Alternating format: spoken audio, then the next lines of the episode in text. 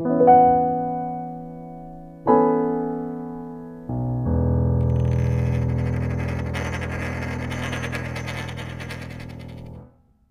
also dann, liebe Zuhörer und Zuschauer, heute eine Ausgabe von Blockchain.café zum Thema Decentralized Insurance, also dezentrale Versicherung.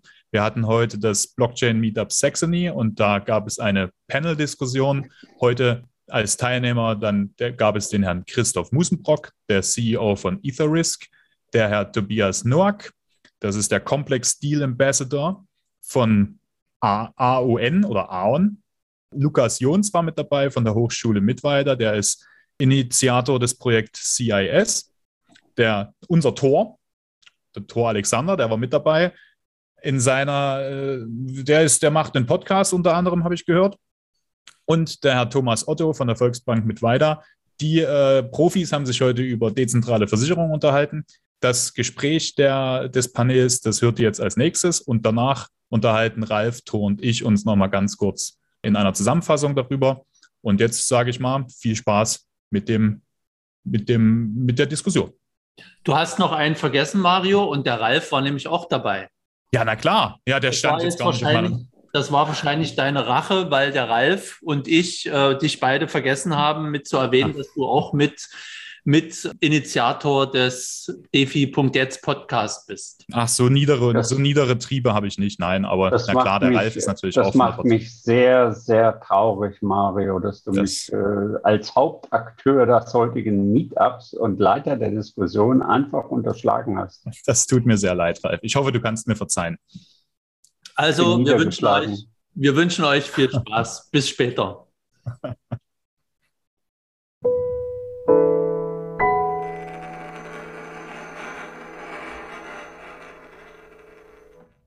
Guten Abend von meiner Seite und erst ganz herzlichen Dank an den Ralf Knobloch für die Einladung. Und äh, es passt wirklich äh, gerade jetzt sehr schön, weil wir gestern uns mit dem Lukas äh, Jons und einem weiteren Studenten, dem Tim Käbisch und einem Mitarbeiter von mir, dem Matthias Zimmermann, in Mittweiter getroffen haben, um ein neues äh, Blockchain-Projekt äh, zu starten, was äh, auch im Rahmen der, der Schaufensterregion, äh, Blockchain-Schaufensterregion Mittweiter läuft und ähm, was jetzt die nächsten zwei Jahre laufen wird. Und äh, da äh, mache ich auch jetzt gleich schon am Anfang mal einen kleinen Werbeblock, weil wir dort auch noch ähm, äh, Leute suchen, die gerne mit Ideen und äh, Feedback oder als äh, so etwas als Sounding Board dort mitmachen möchten.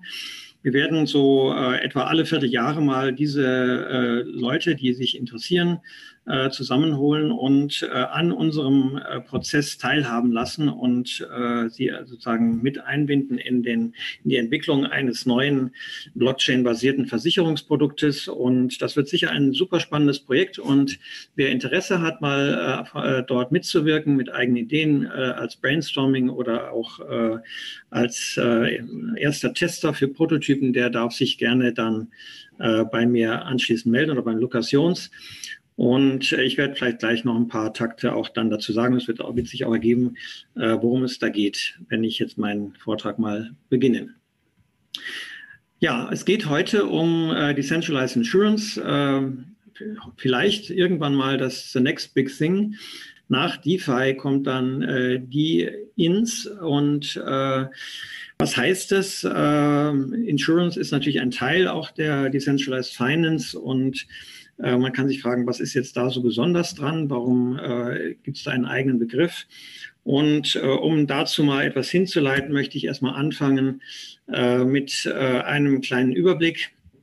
Äh, was machen wir? Wir wollen eben nicht nur ein, ein, ein singuläres Produkt bauen, sowas wie Uniswap, was man dann für einen ganz speziellen Zweck nutzen kann, sondern uns geht es darum, ein, ein, eine Art Plattform, ein Ökosystem zu schaffen, wo äh, beliebige Beteiligte eigene Produkte bauen und betreiben können. Und äh, wir liefern dazu dann Unterstützung in, im Wesentlichen in drei Dimensionen.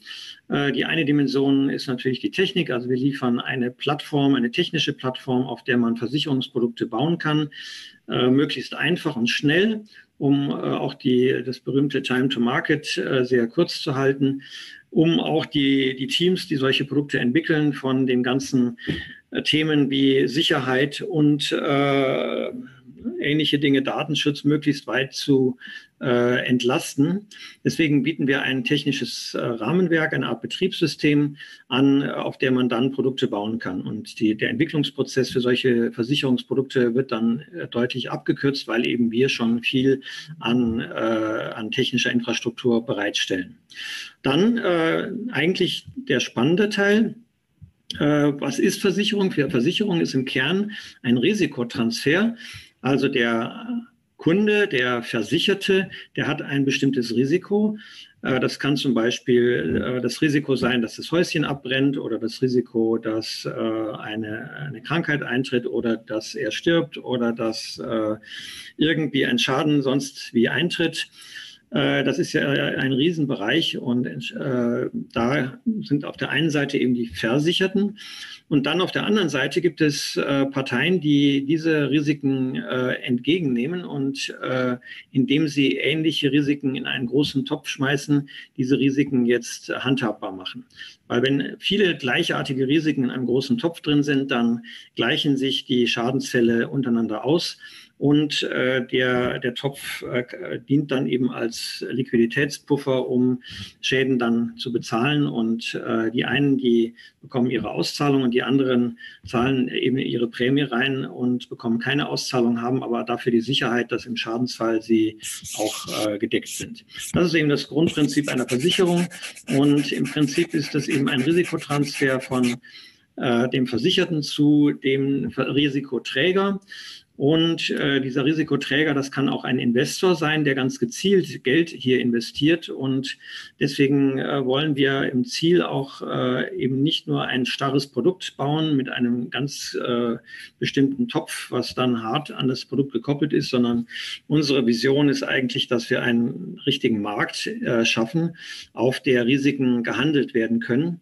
Und wir werden gleich noch sehen, äh, was das heißt äh, und äh, welche Möglichkeiten es auf beiden Seiten der Kette dann gibt, sowohl für die Versicherten wie auch für die Leute, die die Risiken dann abdecken.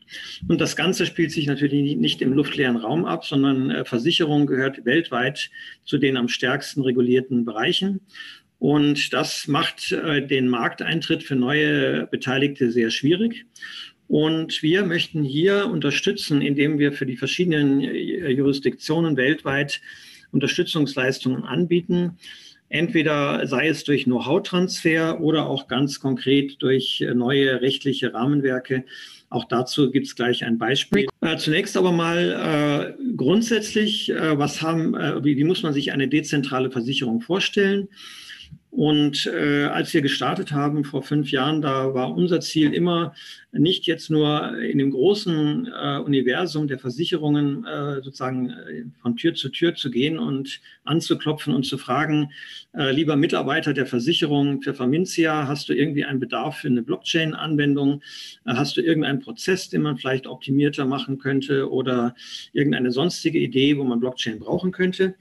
Das haben wir nicht gemacht, sondern wir haben gesagt, wir fangen einfach von Null an und wir bauen einfach eine, einmal eine, eine komplette Versicherung basierend auf einem einzelnen Smart Contract. Unsere erste Lösung, die wir gebaut haben im Jahre 2016, das war ein einziger Smart Contract mit 700 Zeilen Code und dieser Smart Contract, der hat eine komplette Versicherung abgebildet, so äh, von dem gesamten Prozess und dann auch die äh, Vereinnahmung von Prämien, die Verwaltung der, der eingesammelten Prämien, die Auszahlung von Schäden und das Ganze vollautomatisch und ohne dass irgendeine manuelle Eingriff noch notwendig wäre. Und äh, aus dieser Grundidee haben wir das Ganze dann ausgebaut. Und die Grundidee sieht eben so aus. Wir haben einen Smart Contract. Und ein Smart Contract ist ja erstmal, ähm, der, die Bezeichnung ist irreführend, weil ein Smart Contract ist eben nicht ein rechtlicher Vertrag, sondern es ist einfach ein, sage ich mal etwas despektierlich, ein dummes Stück äh, Softwarecode. Und dieser Code, der hat natürlich auch ein, äh, ein Daten kann mit diesen Daten manipulieren. Äh, und soweit sind wir ja noch ganz äh, genau in der Welt der Software, also Code und Daten, das haben wir auf jedem Computer. Was einen Smart Contract jetzt auszeichnet, ist, dass dieses Smart Contract selber jetzt virtuelle digitale Assets verwalten kann. Also ein Smart Contract hat selber ein, ein, eine Balance, einen Stand, einen Kontostand. Er kann beliebige Token verwalten, er kann Ether verwalten und kann eigenständig, äh, natürlich getriggert durch Transaktionen, äh, diese äh, Vermögenswerte bewegen und äh, sowohl Vermögenswerte entgegennehmen in Form von Einzahlungen. Er kann aber auch Auszahlungen triggern und das ist ja genau das, was man braucht für eine Versicherung. Also ein, ein Stück Software, was gesteuert durch eine, einen Algorithmus eben Einzahlungen entgegennimmt und im Schadensfall Auszahlungen dann vornimmt. Und gesteuert wird das Ganze durch Daten. Wir wollen ja eben die, den, den menschlichen Faktor möglichst äh, eliminieren. Das heißt, die, der gesamte Smart Contract wird extern gesteuert durch Daten. Und äh, diese Daten werden in den Smart Contract hineingepusht äh, durch eine Schnittstelle, die wir Oracle nennen. Und äh, wer schon mal was von Chainlink gehört hat oder von anderen äh, Band Protocol, der weiß, dass es inzwischen auch äh, auf Blockchain äh, eigene Oracle-Anbieter gibt. Und äh, diese Oracle-Anbieter, die sind darauf spezialisiert, Daten aus der realen Welt äh, zu lesen und dann in einer möglichst manipulationssicheren Weise auf die Blockchain zu schreiben. So beim Beispiel Chainlink haben wir dann auch dezentrale Aspekte. Das heißt, Chainlink ist ein ganzes Netzwerk von äh, von sogenannten Nodes, ganz analog einem Blockchain-Node, nur dass diese Nodes eben keine Blöcke produzieren, sondern sie produzieren Daten. Und äh, der dezentrale Aspekt besteht dann darin, dass zum Beispiel für einen bestimmten Datensatz nicht nur einer die Daten liefert, sondern ganz viele. Und nur wenn ein Konsens erreicht wird, dann werden die Daten akzeptiert und verwendet. Und ähm, jetzt mal an einem konkreten Beispiel, da haben wir unser Urbeispiel Flight Delay, also die äh, äh, was, ist dahin, was steckt dahinter? Das Risiko, was wir versichern, ist die, äh, die Verspätung eines bestimmten Fluges. Ein, also ein Flugpassagier, der hat ja einen Schaden, wenn er zu spät ankommt, weil er ein Hotel buchen muss oder umbuchen muss oder einen Geschäftstermin verpasst und damit haben wir ein Risiko. Und dieses Risiko können wir versichern und äh, die, äh, äh das Risiko hängt natürlich vom Flug ab oder von der Fluggesellschaft oder auch von der Strecke. Und äh, deswegen müssen wir dieses Risiko messen. Und um das Risiko messen zu können, brauchen wir einen Datenlieferanten. Und in unserem Fall gibt es eine äh, Firma, Flightstats, die sammelt weltweit sämtliche Daten von Businessflügen und äh, wertet sie aus und stellt sie in Realtime zur Verfügung. Wir haben also einen Datenlieferanten. Und äh, jetzt kann man die Frage stellen, ja, sind die denn zuverlässig? Können die nicht manipulieren? Äh, Flightstats äh, hat eine wichtige Funktion im internationalen Luftverkehr. Das ist eben ein, eine zentrale Datenbank, wo alle Luft, äh, also Luftfahrtgesellschaften Daten einliefern. Und warum müssen wir das machen? Das sind regulatorische Auflagen. Äh, Fluggesellschaften müssen ihre Flugbewegungen äh, in eine zentrale Datenbank einliefern. Das Ganze wird von, äh, auch von den Luftfahrtaufsichtsbehörden überwacht. Und deswegen besteht erstmal eine große Plausibilität, dass diese Daten tatsächlich korrekt sind weil eben äh, externe Aufpasser da sind, die darauf gucken, dass die Daten wirklich korrekt sind. Also wir verlassen uns aber natürlich auf diese Firma Flightstats und es gibt äh, plausible Gründe anzunehmen, dass es tatsächlich äh, korrekte Daten sind. Dann geht das Ganze an Oracle. Das Oracle schreibt die Daten dann äh, auf in unseren Smart Contract. Und dann äh, geht es äh, eben weiter, sobald äh, der Kunde seinen Flug eben ausgewählt hat. Äh, das ist der erste Schritt. Dann berechnen wir die Prämie auf Basis eben dieser Flugdaten und zwar nicht jetzt auf der Basis der heutigen Flugdaten, sondern auf Basis der historischen Flugdaten. Das heißt, wir gucken über das Oracle, wie viele Flüge dieser speziellen Airline und dieser speziellen Strecke waren denn in den letzten drei Monaten verspätet. Und äh, für Flüge, die täglich stattfinden, hat man dann etwa 60 Datensätze und aus denen kann man die Wahrscheinlichkeit einer Verspätung ziemlich präzise berechnen und daraus dann eine Prämie ableiten. Dann bezahlt der Kunde die Prämie. Die Prämie wird im Smart Contract gespeichert. Und äh, dann äh, muss natürlich der Flug erstmal stattfinden und am, nach äh, der Landung äh, schauen wir dann wiederum nach über den, das Oracle und die Datenbank, äh, ob der Flug verspätet war. Wenn er verspätet war, dann machen wir automatisch eine Auszahlung.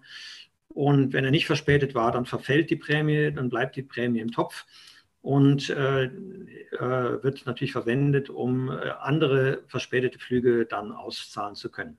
Das Ganze wird vom User, also von dem Versicherten, über eine Web-App oder ein Wallet gesteuert, äh, über Metamask oder äh, ein anderes äh, äh Browser-Wallet. Das heißt, die Interaktion ist äh, völlig ohne Beteiligung irgendwelcher Zahlungsdienstleister. Geht rein über Kryptowerte und äh, diese Kryptowerte sind jetzt in der neueren Version, die wir äh, jetzt bauen, äh, sogenannte Stablecoins wie XDAI oder äh, USDC. Warum? Ähm, wenn ich eine Versicherung abschließe, dann möchte ich natürlich bei einer, einem Schaden einen konkreten wirtschaftlichen Gegenwert haben, der möglichst stabil sein soll und nicht irgendein Kryptotoken, was dann äh, nach den Zufälligkeiten des Marktes gerade mal viel oder auch gar nichts mehr wert ist. Und deswegen äh, basieren unsere Smart Contracts, die wir heute bauen, immer auf äh, Stablecoins. Das heißt, man zahlt die Prämie in einem Stablecoin und bekommt auch die Auszahlung in einem Stablecoin. Und äh, damit äh, ist dann die wirtschaftliche Wertbeständigkeit auch meiner Police gegeben.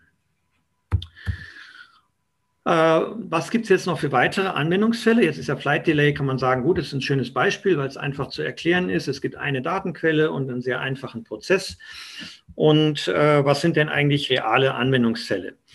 Und ähm, natürlich ist auch Flight Delay ein realer Anwendungsfall. Wir arbeiten gerade mit einem ungarischen äh, Reiseagentur zusammen, die dieses Produkt in Ungarn auch an den Markt bringen will. Es gibt auch schon weitere äh, ähm, äh, Vertriebler, die äh, so ein Produkt gerne an den Markt bringen wollen. Also es ist schon ein reales Produkt.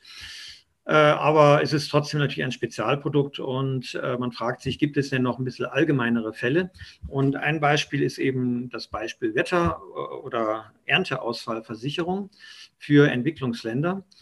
Und das ist deswegen ein sehr schönes Beispiel, weil es auch relativ einfach ist. Also wir haben Wetterdaten, die sind heute in hoher Qualität in der Regel über Satelliten verfügbar.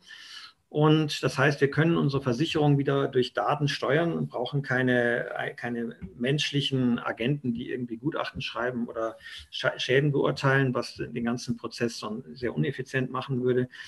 Und äh, in den Entwicklungsländern haben wir eben einen riesen Bedarf für solche Versicherungen. Und das macht es eben spannend. Zum einen, wir können ein hochautomatisiertes Produkt bauen und es gibt einen riesen Bedarf. Und wenn man sich mal anschaut, die Abdeckung äh, im Bereich der Entwicklungsländer, zum Beispiel hier Lateinamerika, da haben wir gerade mal 10 Prozent des Marktes, die schon abgedeckt sind. In Afrika ist es viel weniger, haben wir nur 5 Prozent. Und in Asien und Ozeanien haben wir 7 Prozent. Also da ist noch unglaublich viel Luft und unglaublich viel Bedarf. Und das hat auch schon verschiedene, äh, also Experten, äh, zum Beispiel hier den Nobelpreisträger Abhijit äh, Banerjee äh, bewegt, äh, zu fragen, warum gibt es denn eigentlich noch keine Versicherung für diese Bereiche? Ja? Und äh, die Antwort, warum es heute noch keine breite Abdeckung von Versicherungen für diese äh, kleinen Pharma gibt, das sind einmal die hohen Verarbeitungskosten. Also es ist immer noch sehr, sehr viel manuelle Arbeit bei den traditionellen Versicherern dann sind diese äh, Versicherer oft sehr eingeschränkt. Und äh, ein sehr, sehr wichtiger Punkt ist eben, dass die äh, Pharma in die Versicherungsgesellschaften wenig Vertrauen haben, weil die, diese Versicherungsgesellschaften häufig sehr intransparent agieren. Die Auszahlungen sind Monate nach den eigentlichen Schäden und damit haben die Pharma eigentlich keine Unterstützung, weil die brauchen eigentlich ihre Auszahlung dann, wenn der Schaden eintritt. Und an der Stelle setzen wir jetzt an. Also wir haben ein Produkt entwickelt, äh, zusammen mit einem, zum Beispiel mit einem Partner in Sri Lanka und einem Partner in Afrika. Und äh, ich zeige jetzt mal hier das äh, Produkt in Afrika. Das ist ein existierendes Produkt, was aber eben auch noch sich nicht besonders gut verkauft. Man sieht auch an, an, der, an, den Land, an den Karten, die wir gleich uns mal live anschauen werden, dass da noch sehr, sehr viel Luft ist. Und äh, das liegt daran, dass eben die Abwicklung noch äh, in der, also bisher noch äh, weitestgehend manuell stattfand. Wie funktioniert das Produkt? Der Farmer äh, hier oben in dem Bildchen äh, auf der rechten Seite, diese freundlich schauende Frau, die kauft gerade eben mit ihrem Handy, bezahlt sie einen Sack äh, mit Saatgut und an dem Saatgut äh, befestigt ist eine Karte und diese Karte enthält einen einen Code und mit diesem Code kann sie eine Versicherung abschließen. Das heißt, der Prozess ist erstmal schon mal von Seiten des Farmers sehr schlank. Er hat keinen Papierkram auszufüllen, sondern er muss nur in sein Handy eine, eine Zahl eintippen und sobald er diese Zahl eintippt und dann mit seinem Handy auch die Prämie gleich mitbezahlt, äh, dann hat er die Versicherung schon abgeschlossen und äh, er kriegt dann eine Auszahlung im Schadensfall. Der Schaden ist immer definiert durch, den, durch die Regendaten in diesem Fall. Das heißt, äh, die, der Regen äh, für eine bestimmte Region wird über Satellitendaten überwacht und wenn in einer bestimmten Region, in einer bestimmten Phase der, der, der Ernte äh, eine Trockenheit eintritt, dann wird automatisch eine Auszahlung getriggert für diese Region. Das heißt, man schaut sich nicht das Feld an und auch nicht die einzelnen Farmer, sondern man sagt, wenn in dieser Region eine bestimmte Anzahl von trockenen Tagen sind, dann ist in jedem Fall das Feld so beschädigt, dass man auszahlen kann. Und äh, der Farmer kriegt dann seine Zahlung. Bisher, also bis letztes Jahr, bekam der äh, Farmer auch dann seine Auszahlung immer nur mit erheblicher Verspätung. Und das ist etwas, was wir jetzt ändern. Äh, was wir gebaut haben, ist eben einen kompletten Prozess, wo der Farmer äh, von Anfang bis Ende einen automatisierten Prozess durchläuft er bezahlt mit Handy, er schaltet seine Versicherung frei. Äh, dann überwachen wir die Region äh, anhand der Satellitendaten und triggern dann in Realtime die Auszahlungen. Und die Auszahlungen sind nicht am Ende der Saison, sondern auch schon während der Saison. Wir haben jetzt gerade vor drei Wochen die ersten Auszahlungen über unser System getriggert. Das war eine Premiere. Das heißt, diese Farmer haben äh, unmittelbar nach Eintritt des Schadens dann ihre Auszahlung bekommen. Und das ist eben sehr wichtig und es kann vielleicht helfen, eben äh, den, die Akzeptanz von solchen Versicherungen deutlich zu erhöhen und damit die Pharma besser zu schützen. Drittes Beispiel äh, ist auch ein sehr schönes Beispiel. Das geht um Puerto Rico und die Hurricanes. Jeder weiß ja, äh, jetzt gerade um diese Zeit gibt es eine Hurricane-Saison in der Karibik und in, äh, an der äh, Westküste von Amerika. Und gerade geht der Hurricane Ida durch alle Schlagzeilen. Puerto Rico liegt mitten in der Zone, wo die Hurricanes durchziehen. Und man hat natürlich zum einen sehr viele historische Daten und äh, man kann darauf auch eine Versicherung aufbauen. Und äh, unsere Versicherung ist wieder datengetrieben. Wir schauen uns die Windgeschwindigkeit an. Und äh, sobald in einer bestimmten Region, man sieht hier in dem Bild etwas schlecht zu erkennen, das sind lauter so kleine Pixel, sechseckige kleine Regionen, die immer individuell gemessen werden von der Windgeschwindigkeit. Und äh, zum Beispiel hier 2017 beim Hurricane Maria sieht man eben diese roten äh, Rechtecke. Das ist der Bereich, wo tatsächlich sehr hohe Windgeschwindigkeiten waren. Und auch da äh, macht man eben jetzt nicht äh, Fotos von den beschädigten Häusern, sondern man sagt einfach, jeder, der dort äh, sich aufhält, äh, bei einer Windgeschwindigkeit von 140 Meilen, das sind dann irgendwie 200 km/h, da ist in jedem Fall ein Schaden eingetreten und man kann sofort auszahlen. Und das ist auch wieder wichtig, diese direkte Auszahlung nach dem Schaden, das hilft den Leuten am meisten. Äh, und äh, die traditionellen Versicherer brauchen Monate, bis sie das dann bearbeitet haben und brauchen in der Regel eben umfangreiche Gutachten. Und wir zahlen dann einfach aus, sobald die Windgeschwindigkeit da war. Das heißt, in Realtime und äh, das ist für die Betroffenen eine enorme Erleichterung. Jetzt kommen wir zum äh, der, äh, zu diesem einen Säule unseres Ökosystems, nämlich zu dem äh, Bereich der, äh, des Legal Frameworks, weil da haben wir auch eine, zumindest für eine Jurisdiktion, nämlich in Deutschland, ein sehr schönes Modell. Und ich möchte das auch mal hier vorstellen, einfach damit man sieht, wie äh, man da auch äh, kreativ arbeiten kann. Äh, dazu muss man erstmal wissen, dass in Deutschland eine Versicherung durch den Gesetzgeber äh, sehr präzise definiert ist. Es gibt also sechs Kriterien, die sind hier so etwas grau gedruckt, Äh, ich lese es gar nicht alles vor, es sind äh, alle möglichen Dinge, Ungewissheit der Leistung und, und, und. Und ganz wichtig, äh, eine Versicherung in Deutschland ist immer dadurch charakterisiert, dass man einen Rechtsanspruch hat auf die Leistung, wenn der Versicherungsfall eintritt. Das heißt, ich kann die Versicherung verklagen, wenn, der, wenn ich einen Schaden habe und die Versicherung will nicht zahlen, dann kann ich sie verklagen, vor Gericht gehen und dann äh, kriege ich Recht gesprochen und die Versicherung muss zahlen. Und das ist der Punkt, wo wir gesagt haben, da können wir ja einsetzen, weil unsere Versicherungen, äh, die ja Blockchain-basiert sind, die werden ja nicht mehr dadurch garantiert, dass irgendein Mitarbeiter bei der Versicherung eine weise Entscheidung trifft und sagt, ja, das ist richtig, hier kriegt man eine Auszahlung und oder er sagt, nee, da äh, gebe ich jetzt keine Auszahlung, sondern unsere Versicherungsprodukte, die sind ja rein technisch definiert. Und äh, da wird ausgezahlt, wenn eine bestimmte Bedingung eintritt. Und deswegen gibt es auch gar keinen Grund, sich zu streiten, weil der Eintritt des Schadens, der durch den, durch den Datensatz äh, definiert ist, der ist objektiv entscheidbar. Und weil es eben objektiv entscheidbar ist, brauchen wir eigentlich kein, keine rechtliche Absicherung, weil der Smart Contract läuft deterministisch ab und wird in jedem Fall auszahlen. Und unsere Idee war dann äh, zu sagen, lass uns doch einfach die, äh, diesen Rechtsanspruch streichen weil wir ja äh, einen Automaten haben, der automatisiert auszahlt. Und äh, diese, dieser Automat, der, äh, den kann auch jeder überprüfen, weil unser Code ist Open Source und äh, wer wissen will, wie der Automat funktioniert, der kann einfach in den Code reingucken.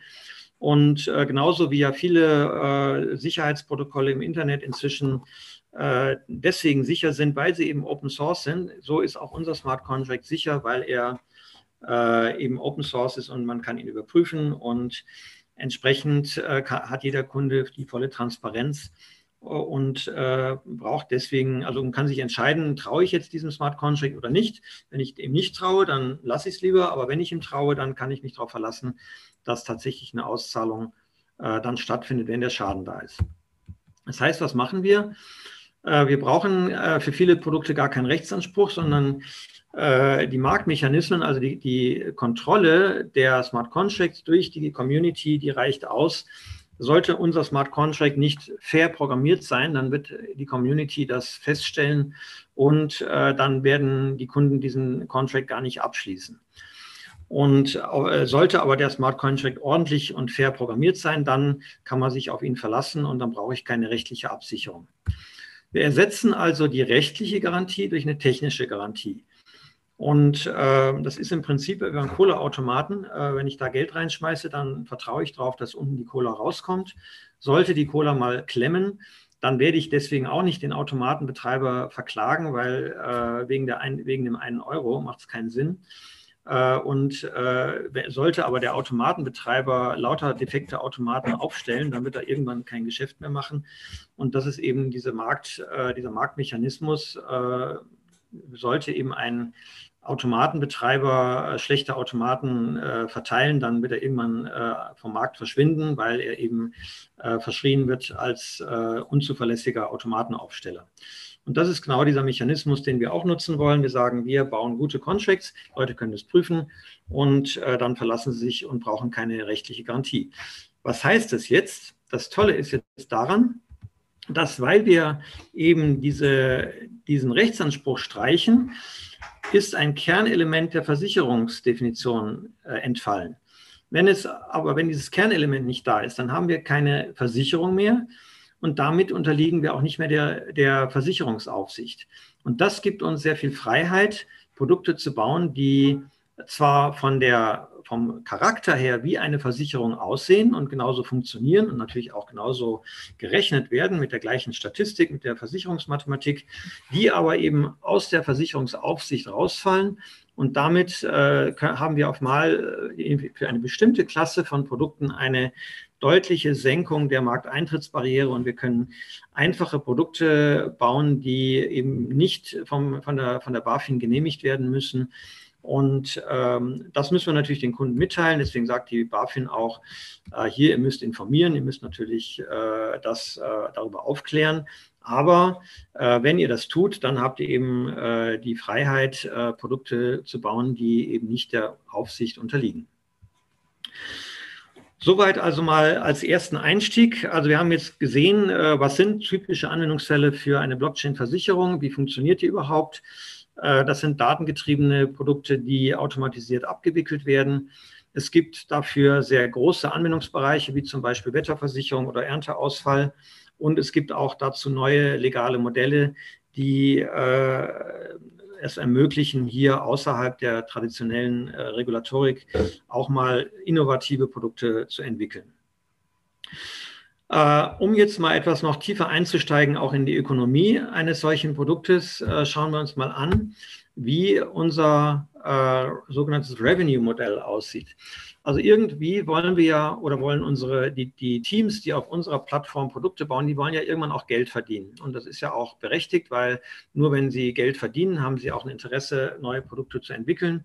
Und damit, das nützt dann wieder den Versicherten, wenn sie ein breites Portfolio an Produkten zur Verfügung haben. Also die, das äh, Erstreben von Profit ist nichts Schlechtes erstmal. Äh, was wir äh, natürlich hier sehen, ist ein, eine, eine, ein System, was sehr transparent ist und was daher, weil, weil es eben sehr transparent ist, auch einen starken äh, Druck hat, äh, fair zu sein. Wenn, wenn es nämlich äh, transparent ist, dann können die Marktteilnehmer selber entscheiden, ob sie bereit sind, so ein Produkt zu kaufen. Und sollte hier jemand ähm, ein Abzockprodukt bauen, dann wird er wahrscheinlich sehr schwer dafür Käufer finden. Das heißt, die Transparenz unserer Plattform sorgt dafür, dass äh, Produkte grundsätzlich äh, fair gebaut werden aber es gibt natürlich trotzdem auch immer noch eine, eine, eine, Bandbreite, wo Marktteilnehmer selber entscheiden können, wie viel Profit wollen sie da machen oder wie viel sind sie bereit, auch eben an Prämie zu zahlen. Aber schauen wir erstmal, wie das funktioniert. Oben haben wir den Versicherten, den Insured, ja, diesen äh, Mann mit dem grünen T-Shirt. Der bezahlt eine Prämie. Und zwar, was wir hier sehen, ist die Summe aller Prämien. Das ist nicht die Einzelprämie, sondern es ist jetzt mal so dargestellt, dass alle Versicherten zusammen zahlen zum Beispiel 1000 Euro, äh, 1000 Dollar Prämie. Und äh, von diesen Prämien, äh, von diesen 1000 Dollar, müssen natürlich Kosten bezahlt werden, weil auch der Betrieb der Plattform ein bisschen Geld kostet. Da muss ein Produktdesigner bezahlt werden oder die Oracles oder vielleicht auch ein Rechtsanwalt, der sich um die Lizenz kümmert oder auch ein Vertriebler, der äh, ein bisschen was verdienen will.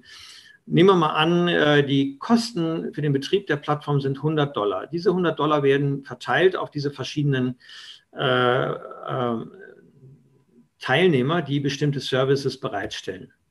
Der Rest, die 900 Dollar, landen jetzt in einem großen Topf. Und äh, aus diesem Topf werden letztlich die Schäden bezahlt. Hier mal im, Beispiel 800 Dollar werden in Schäden wieder ausbezahlt, äh, sodass äh, in der Summe 100 äh, Dollar übrig bleiben. Und diese 100 Dollar, die landen jetzt bei den Investoren. Denn äh, die 1000 Dollar Prämie, die reichen nicht. Die reichen zwar für den Durchschnitt, wir haben ja gesehen, im Durchschnitt gibt es vielleicht 800 Dollar Auszahlung, aber es kann natürlich auch mal eine Zeit geben, wo es äh, deutlich höhere Schäden gibt. Einfach zum Beispiel bei der Flugverspätung bricht in Island der Vulkan aus und alle Flüge sind verspätet und auf einmal haben wir einen riesen äh, Schaden hier. Und um solche großen Schäden abdecken zu können, brauchen wir Investoren, die einfach Kapital in so ein Modell reinstecken und dafür natürlich auch eine, äh, eine Dividende kassieren. Und äh, diese äh, Investoren, die kassieren eben die restlichen 100 Dollar als Prämie dafür, dass sie eben zum Beispiel eine bestimmte Anzahl von Dollar in den Topf reinstecken, um das ganze System äh, betreibbar zu machen. Diese Investoren verdienen also Geld und weil sie Geld verdienen äh, und äh, natürlich diese Plattform nutzen, und diese Plattform wurde gebaut von Leuten, die äh, letztlich äh, wiederum von Investoren bezahlt wurden. Und diese Investoren haben unser DIP-Token gekauft. Damit dieser Investor unsere Plattform nutzen kann, muss er also zusätzlich zu seinem Geld, was er investiert, noch eine Anzahl von DIP-Token reinstecken. Die werden aber nicht äh, verbraten, sondern die kriegt er wieder. Die sind einfach nur eine Art Aktie, die er reinsteckt. Und sobald er diese Aktie gekauft hat, oder eine bestimmte Anzahl von diesen Aktien kann er eben an diesem äh, Wertschöpfungsprozess teilnehmen und dann Geld verdienen. Und das ist die Grundlogik. Alle Leute, die hier Geld verdienen, die müssen eine bestimmte Anzahl von DIP-Tokens kaufen, damit sie an dem Prozess der Wertschöpfung teilnehmen können. Sollten Sie irgendwann mal keine Lust haben, dann können Sie aufhören, äh, daran teilzunehmen und kriegen dann auch Ihre DIP-Tokens wieder. Das ist eigentlich so ein genossenschaftliches Modell. Ja, also bei einer Genossenschaft, da lege ich auch Geld ein in Form von Genossenschaftsanteilen. Dann bin ich beteiligt an der Bank oder an der Winzerei oder an der Molkerei, kann die Anlagen nutzen oder die Bank nutzen oder was auch immer. Und äh, sollte ich irgendwann mal kein Interesse mehr dran haben, dann äh, kann ich meine Anteile kündigen, kriege meine, mein Geld wieder, kann dann aber auch diese gemeinschaftliche Einrichtung äh, der Genossenschaft nicht mehr nutzen. Das ist das grundsätzliche äh, Modell, wie bei uns auf der Plattform Geld verdient wird. Das heißt, das äh, der Vorteil ist eben hier, dass ähm, äh, die Kosten sehr gering sind, weil wir eben einen hohen Automatisationsgrad haben und das ganze System ist sehr transparent, sodass die, äh, die, sowohl die Versicherten wie auch die Investoren immer genau wissen, in welchem Stand ist jetzt gerade das System. Ich habe jetzt gerade eine Rückfrage ja, verstanden, ja? Genau, ich entschuldige, dass ich dich kurz unterbreche. Wir haben eine Frage bekommen in dem Zoom-Chat. Ja. Ähm, und zwar ist noch nicht ganz klar rausgekommen, was jetzt sozusagen die Einlage oder ich, hier wurde gefragt nach Stammkapital, äh, ob das die DIP-Token sind oder, oder ob das die DIP-Token plus Stablecoin äh, genau. als Kollateral sind. Dann vielleicht nochmal, dass du kurz Anlage ja. oder Stammkapital als Worte, als, als Begriffe vielleicht nochmal in dem Schema hier einordnest, damit ja. da nicht was falsch verstanden wird und dann nochmal speziell auf die DIP-Token vielleicht äh, eingehst in so Richtung Preis oder sowas, dass man das nochmal besser verstehen kann. Das wäre ganz lieb. Genau, da kommen wir gleich nochmal nach ja, Ganz kurz, ganz, kur ganz kurz, Tobias. Äh, die Frage heißt, Christoph, ganz konkret, DIPs oder DIP-Tokens, sind das dann ist das dann Stammkapital, was die Investoren reinstecken? So heißt die Frage. Genau. Ich komme noch mit einer eigenen Folie dazu. Äh, einmal Augenblick Geduld, da gibt es noch eine eigene Aussage dazu.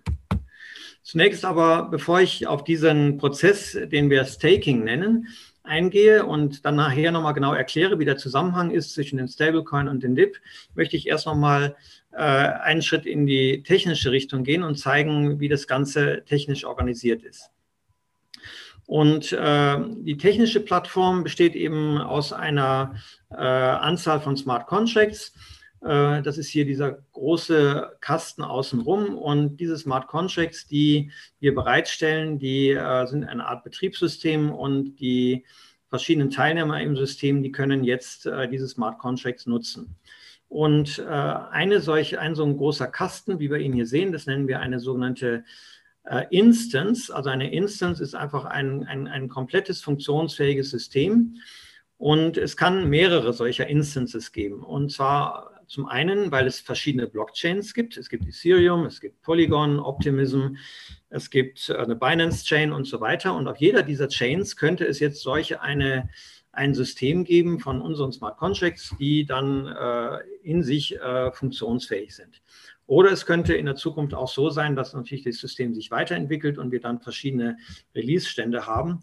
Und äh, es gibt dann eine Instance mit dem Release 1 und eine Instance mit dem Release 2. Äh, also der, der, große blaue Kasten ist immer eine Instance und diese Instance wird äh, auch verwaltet von einem sogenannten Instance Operator.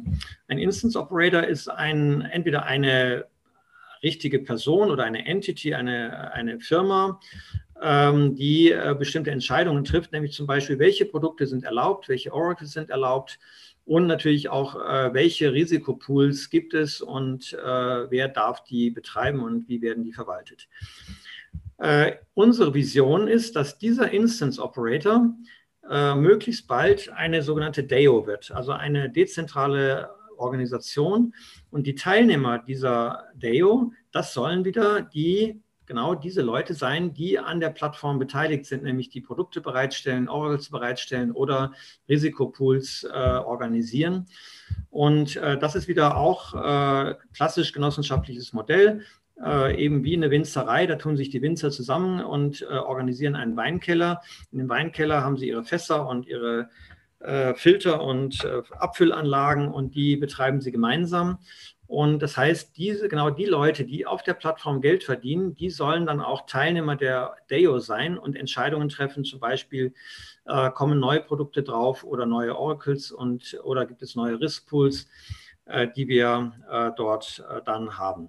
Das heißt immer die Idee, dass wir zum einen dadurch natürlich erreichen, dass nicht eine einzelne Person oder eine einzelne Firma die Knöpfe drückt, sondern genau die, die betroffen sind, nämlich die äh, Leute, die Produkte bauen, Oracles oder eben äh, Risikopools. Und das ist das, was wir unter dezentral verstehen.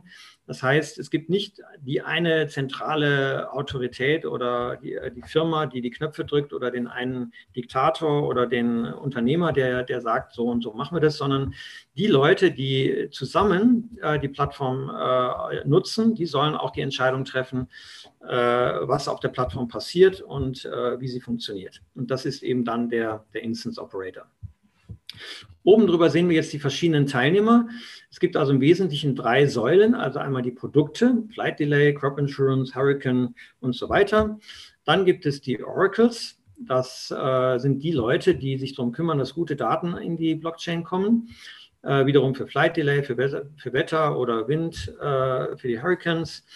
Und dann gibt es auch die Leute, die Investoren anwerben, damit sie äh, Geld bereitstellen, äh, was erstmal als äh, Risikokapital äh, für künftige Schäden dann äh, dient. Und äh, so ein Risk Pool Keeper ist jemand, der eben Investoren anspricht, entsprechende Preismodelle entwickelt und die Parameter entsprechend so attraktiv macht, dass die Leute da Geld reinstecken. Und damit haben wir dann ein gesamtes System und äh, rein technisch haben wir hier natürlich auch bestimmte Basisfunktionen, zum Beispiel man muss irgendwelche Daten speichern, man muss bestimmte Services und APIs bereitstellen, man hat bestimmte Businessprozesse und um diese Policen zu verwalten.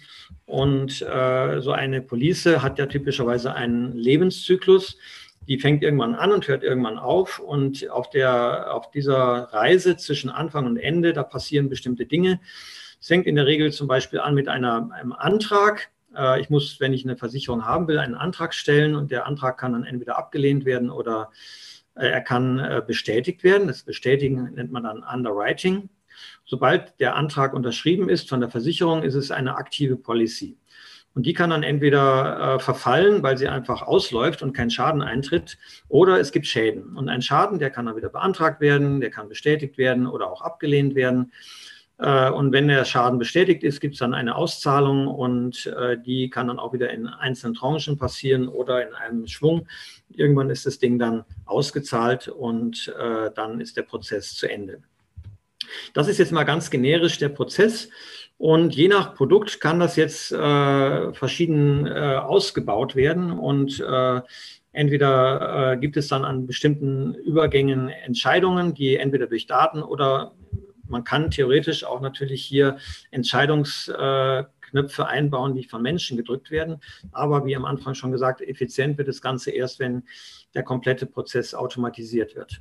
Aber das ist erstmal, äh, um zu zeigen, ein, eine Versicherung hat einen Lebenszyklus und der durchläuft verschiedene Stadien und äh, das Ganze muss gesteuert werden. Und dafür haben wir eben Smart Contracts, die das äh, für alle gemeinsam machen. Und der, wenn ich jetzt eine Hurricane-Versicherung baue, dann brauche ich eigentlich nur ein Preismodell bauen, ein Risikomodell. Und diese ganze komplizierte Mechanik, die darunter liegt mit diesen ganzen Prozessen, die stellen wir bereit. Und das heißt, der, der ein Produkt baut, der hat das einfach zur Verfügung, genauso wie ein, äh, ein Windows-Betriebssystem äh, Dateien bereitstellt und eine Uhr und was weiß ich. Äh, und äh, das heißt, ich, wenn ich was programmiere und schon ein Betriebssystem habe, dann habe ich das alles zur Verfügung. Und das macht das Leben für die Produktdesigner deutlich einfacher. Jetzt kommen wir eben genau auch zu dem Punkt Staking äh, um nochmal zu erklären, äh, wie ist jetzt der Zusammenhang zwischen DIP-Token und dem Risikopools. Der Risikopool, den muss man sich eben so vorstellen, als einfach ein großer Topf, wo also auf der einen Seite die Prämien reinfließen, äh, nach Abzug der Kosten natürlich, und die Prämien sammeln sich in dem Risikopool und erhöhen ihn. Auf der anderen Seite werden alle Schäden aus dem Pool bezahlt. Damit da aber typischerweise die Prämien äh, nicht ausreichen, um auch äh, sagen Großschadensereignisse abzudecken, brauche ich noch zusätzlich Investoren, die eben Geld in diesen Risikopool reinstecken. Und da wir ja am Anfang schon gesagt haben, diese ganze obere Ebene mit den Prämien, den Schäden und äh, das muss in Stablecoins laufen. Äh, weil nur dadurch kann ich äh, garantieren, dass der Versicherte tatsächlich einen echten Geldwert zum Schluss bekommt als Auszahlung. Das heißt, diese obere Ebene ist in Stablecoins. Deswegen hier das Dollar-Symbol. Der Investor, der hier investiert, der nutzt aber unsere Plattform und muss sich deswegen natürlich auch an der Erstellung der Plattform beteiligen. Und äh, das geschieht so, dass er eben äh, DIP-Tokens äh, erwirbt. Und äh, die DIP-Tokens, die haben ja mal, als wir sie geschaffen haben, äh, dazu gedient, eben die Plattform zu finanzieren. Und indem ein Risikoinvestor DIP-Token äh, kauft, kauft er praktisch einen Anteil an dem gesamten Framework und beteiligt sich damit und äh, das heißt, die, die, das, der Erwerb von DIP-Tokens ist die Voraussetzung, dass ich eben die Plattform nutze und darauf Geld verdiene. Und das ist, wie gesagt, das genossenschaftliche Modell. Unten sozusagen der Genossenschaftsanteil und oben der Risikopool mit den Stablecoins, der läuft davon äh, ökonomisch unabhängig. Äh, also diese DIP-Tokens unten, die nehmen jetzt nicht am Schaden teil. Also wenn ein Schaden eintritt, wird jetzt nicht der DIP-Token verkauft, sondern der DIP-Token ist einfach gesperrt, solange der Investor eben oben an diesem Prozess der, äh, der, der Wertschöpfung teilnimmt. Gebe ich jetzt mal kurz eine Pause, ob die Frage damit beantwortet ist oder ob es dazu noch Fragen gibt. Ich, also ich denke, es ist jetzt klar geworden, dass man es separat betrachten muss. Das war wahrscheinlich die höchstens nochmal Stammkapitaleinlage ähm, wir können doch in dem Fall von äh, dezentralisierter Versicherung oder jetzt dem Begriff Wette ist vor uns gefallen, gar nicht von Stammkapital so richtig reden, oder? Oder würdest du den Riskpool an sich auch als Stammkapital bezeichnen? Ja, nachdem wir ja keine, keine juristische Person hier haben, äh, ist der Begriff Stammkapital, wenn überhaupt, nur in Analogie zu verstehen. Ja, das ist natürlich nicht jetzt äh, ein GmbH-Anteil oder ein, weil wir keine rechtliche juristische Person hier haben. Rein theoretisch könnte man sich natürlich denken, dass irgendwo auf der Welt ein Team sagt, wir gründen eine juristische Person und äh, wir knüpfen unseren Risikopool tatsächlich an unser äh, Stammkapital. Ja? Und dann würde das real werden. Dann müsste es eben einen Vertrag geben, der genau regelt, dass dieser spezielle Riskpool eben äh, unmittelbar äh, mit dem Stammkapital dieser juristischen Person verbunden wäre. Das müsste man entsprechend aber dann äh, bauen. Und äh, das ist nicht jetzt auf unserer Plattform per se so vorgesehen. Wir bieten nur das Rahmenwerk an. Und wenn jetzt irgendwo auf der Welt jemand sagt, er möchte dieses Rahmenwerk so interpretieren, dass es bei ihm Stammkapital ist, dann kann man das vielleicht so machen. Ich weiß es auch nicht. Äh, wir haben das noch nicht uns angeschaut. Äh, für uns ist erstmal nur ein Risikopool ein, ein Smart Contract, der äh, eben Gelder entgegennimmt und ähm, dann Auszahlungen daraus bezahlt. Wie das juristisch zu sehen ist, das hängt immer davon ab, wo befinde ich mich auf der Welt. In Deutschland anders als in Russland oder in Amerika oder in Afrika. Äh, das heißt, jedes Team muss immer prüfen, äh, welche rechtlichen Rahmenbedingungen treffen denn für uns zu. Und äh, ist zum Beispiel ein Riskpool vielleicht ein Security Token? Äh, oder ist es eben eine, äh, eine, eine oder welcher Steuerrechtsprechung äh, unterliegt es? Das sind alles Dinge, die jedes Team für sich individuell ähm, entscheiden muss und, und regeln muss. Ja, also von daher kann man die Frage, also deswegen sage ich auch immer, wenn ich zum Beispiel dann sage, das ist wie ein Genossenschaftsanteil, dann heißt es eben in Analogie zu einem Genossenschaftsanteil. Ja, es ist nicht ein realer Genossenschaftsanteil Genossenschaftsanteil, aber es ist, funktioniert so ähnlich wie ein Genossenschaftsanteil. Okay, jetzt schauen wir uns nochmal eine andere Seite an. Also wir haben ja mit dem Staking im Prinzip die Seite des Investors abgedeckt. Und äh, der Investor kann auch natürlich an so einem Riskpool, indem er, wenn er da investiert, bekommt er einen Token und kann dieses Token auch wieder handeln und kann seinen Anteil an einem Riskpool auch wieder an andere weiterverkaufen. Und wir haben uns dann gedacht, wenn der Investor äh, seinen Anteil am Risikopool äh, handeln kann, dann wäre es ja auch schön, wenn der Versicherte auch äh, seine Police handeln könnte. Und da haben wir schon vor anderthalb Jahren, lange vor dem großen NFT-Hype, haben wir uns gefragt, äh, kann man nicht aus Policen äh, diese sogenannten NFT-Tokens machen? Was ist ein NFT-Token für die, die es äh, bisher noch nicht so auf dem Radar hatten? Ein NFT-Token ist eine spezielle Art von Token, wo die Token jedes einzelne einen individuellen Charakter hat, also eine Seriennummer sozusagen. Äh, wenn ich ein, ein Bitcoin habe, dann hat dieses Bitcoin ja keine Seriennummer und jedes Bitcoin ist austauschbar gegen jedes andere. Ein NFT-Token ist nicht austauschbar, sondern jedes NFT-Token ist individuell und kann einen individuellen Preis haben, eine individuelle Ausgestaltung. Und im Moment ist es ja ein Riesenhype. Da werden solche kleinen Bildchen äh, vertickert äh, für lächerliche Preise von 5 Millionen.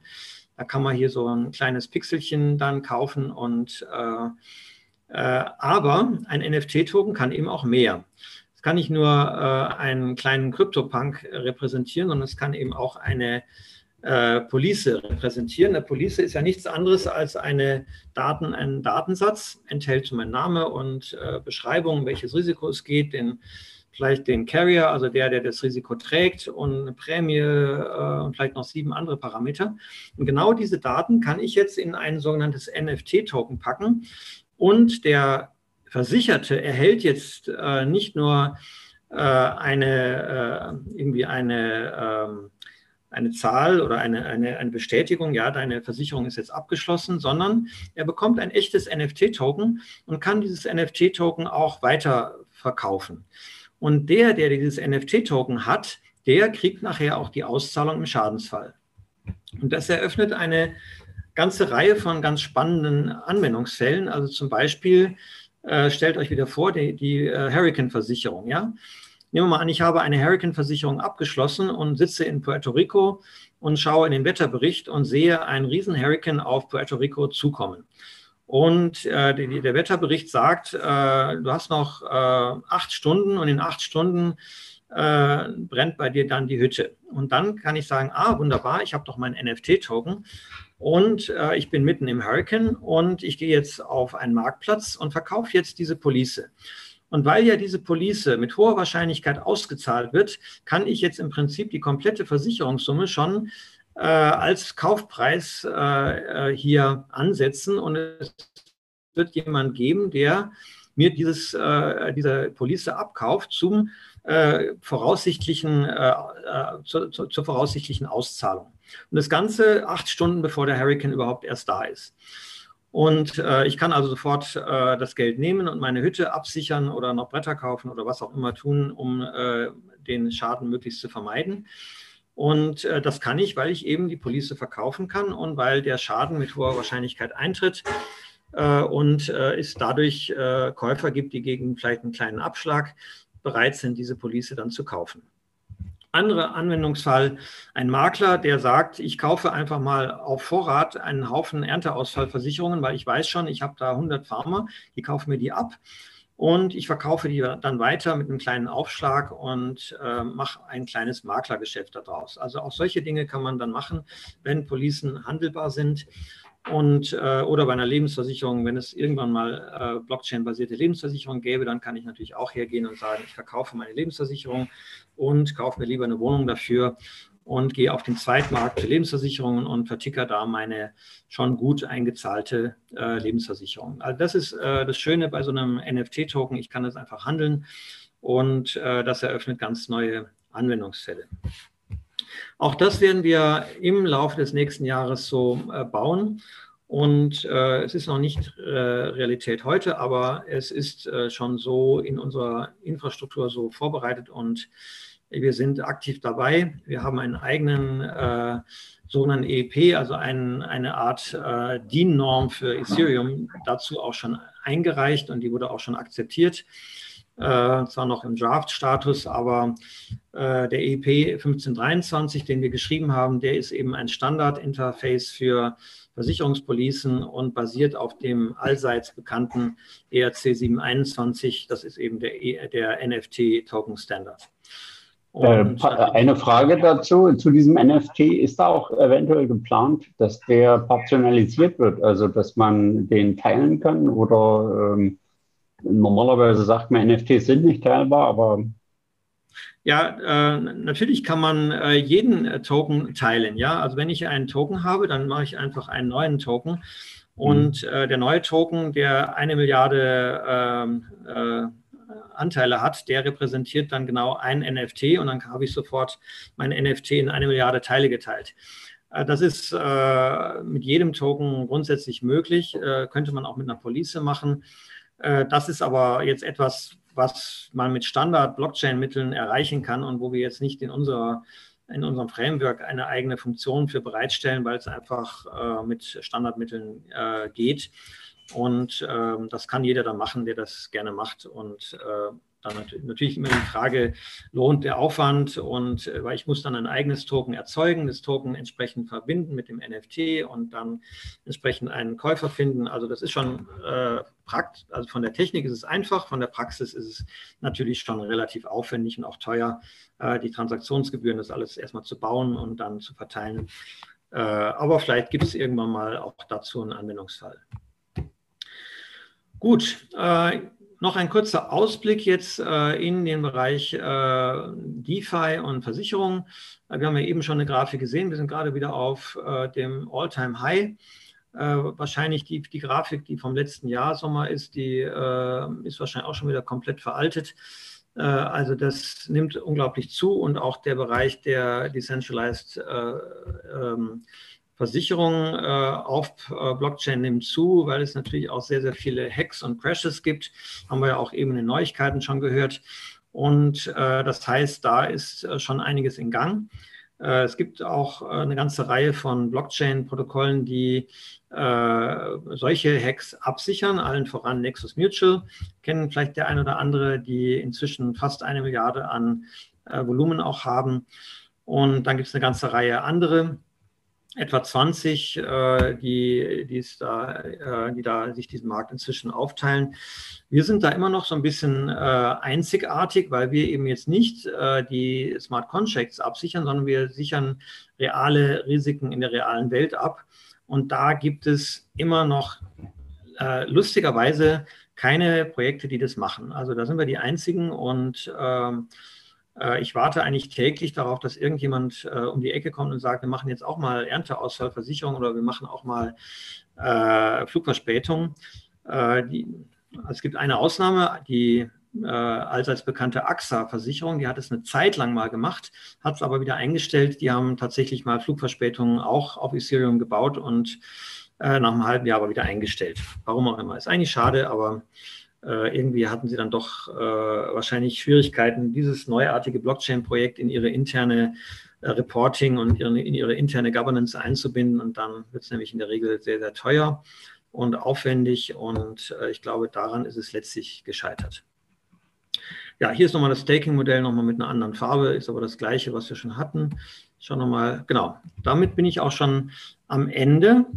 Äh, was ich jetzt noch zeigen möchte als kleine Live-Demo, damit es nicht so nur eine Folienschlacht ist, ist unser neuestes, ähm, äh, ja, unser neuestes äh, Produkt äh, oder nicht das Produkt, sondern unsere neueste Errungenschaft. Das ist der sogenannte GIF Monitor.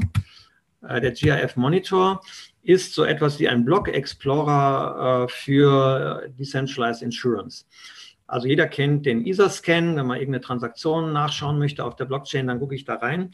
Und der GIF Monitor ist so etwas eben für, äh, für Versicherungen, und zwar für unsere Plattformen, für die GIF-Plattform. GIF heißt Generic Insurance Framework, ist also diese Software-Plattform, die ähm, äh, praktisch Versicherungen abwickelt.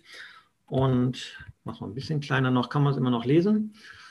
Äh, wir schauen jetzt mal die verschiedenen Punkte an. Also hier das Bild haben wir ja gesehen, schon im Foliensatz. Und hier gibt es jetzt verschiedene äh, Punkte. Wir schauen jetzt erstmal in den Bereich Core rein. Da sieht man jetzt im ersten Punkt erstmal die verschiedenen sogenannten GIF Instances. Und man sieht hier, da gibt es Instances auf dem Ethereum Mainnet, auf dem Testnet, Polygon, Sokol, auch ein Testnet und eben Aktuell unsere äh, Hauptplattform ist XDAI. XDAI ist eine Ethereum-Blockchain, die mit einem Stablecoin als Native Token arbeitet, ist dafür dadurch sehr geeignet für uns und dort sind auch zum Beispiel unsere Produkte wie äh, das äh, Produkt in Kenia auf diesem XDAI entsprechend deployed. Und zu jeder Instance gibt es jetzt eben eine, eine Anzahl von Smart Contracts und die schauen wir uns jetzt mal an. Hier sieht man äh, unser Framework. Das besteht eben aus einer Sammlung von etwa 15, äh, 16 Smart Contracts.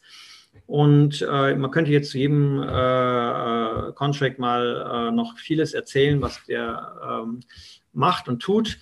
Wer sich dafür interessiert, dazu haben wir ein schönes Video produziert. Das ist seit letzter Woche auch äh, ähm, online. Und wir werden dazu im Laufe der Woche noch einen entsprechenden Blogpost veröffentlichen. Und es gibt dazu auch eine, ein geschriebenes Tutorial. Also wer da noch tiefer einsteigen möchte, der kann einfach im Laufe der Woche dann mal in dieses Tutorial reingucken. Da wird alles haarklein dann erklärt. Und äh, wenn man jetzt hier reinklickt, kann man dann nochmal sehen, man sieht dann zum Beispiel hier die, äh, die Schnittstellendefinition von dem Smart Contract. Äh, und man kann auch gleich reinklicken und dann äh, in den Block Explorer sich diese, ähm, äh, diesen Smart Contract mal anschauen. Dann sieht man, da ist er deployed und äh, dann kann man sich die Transaktionen dazu anschauen.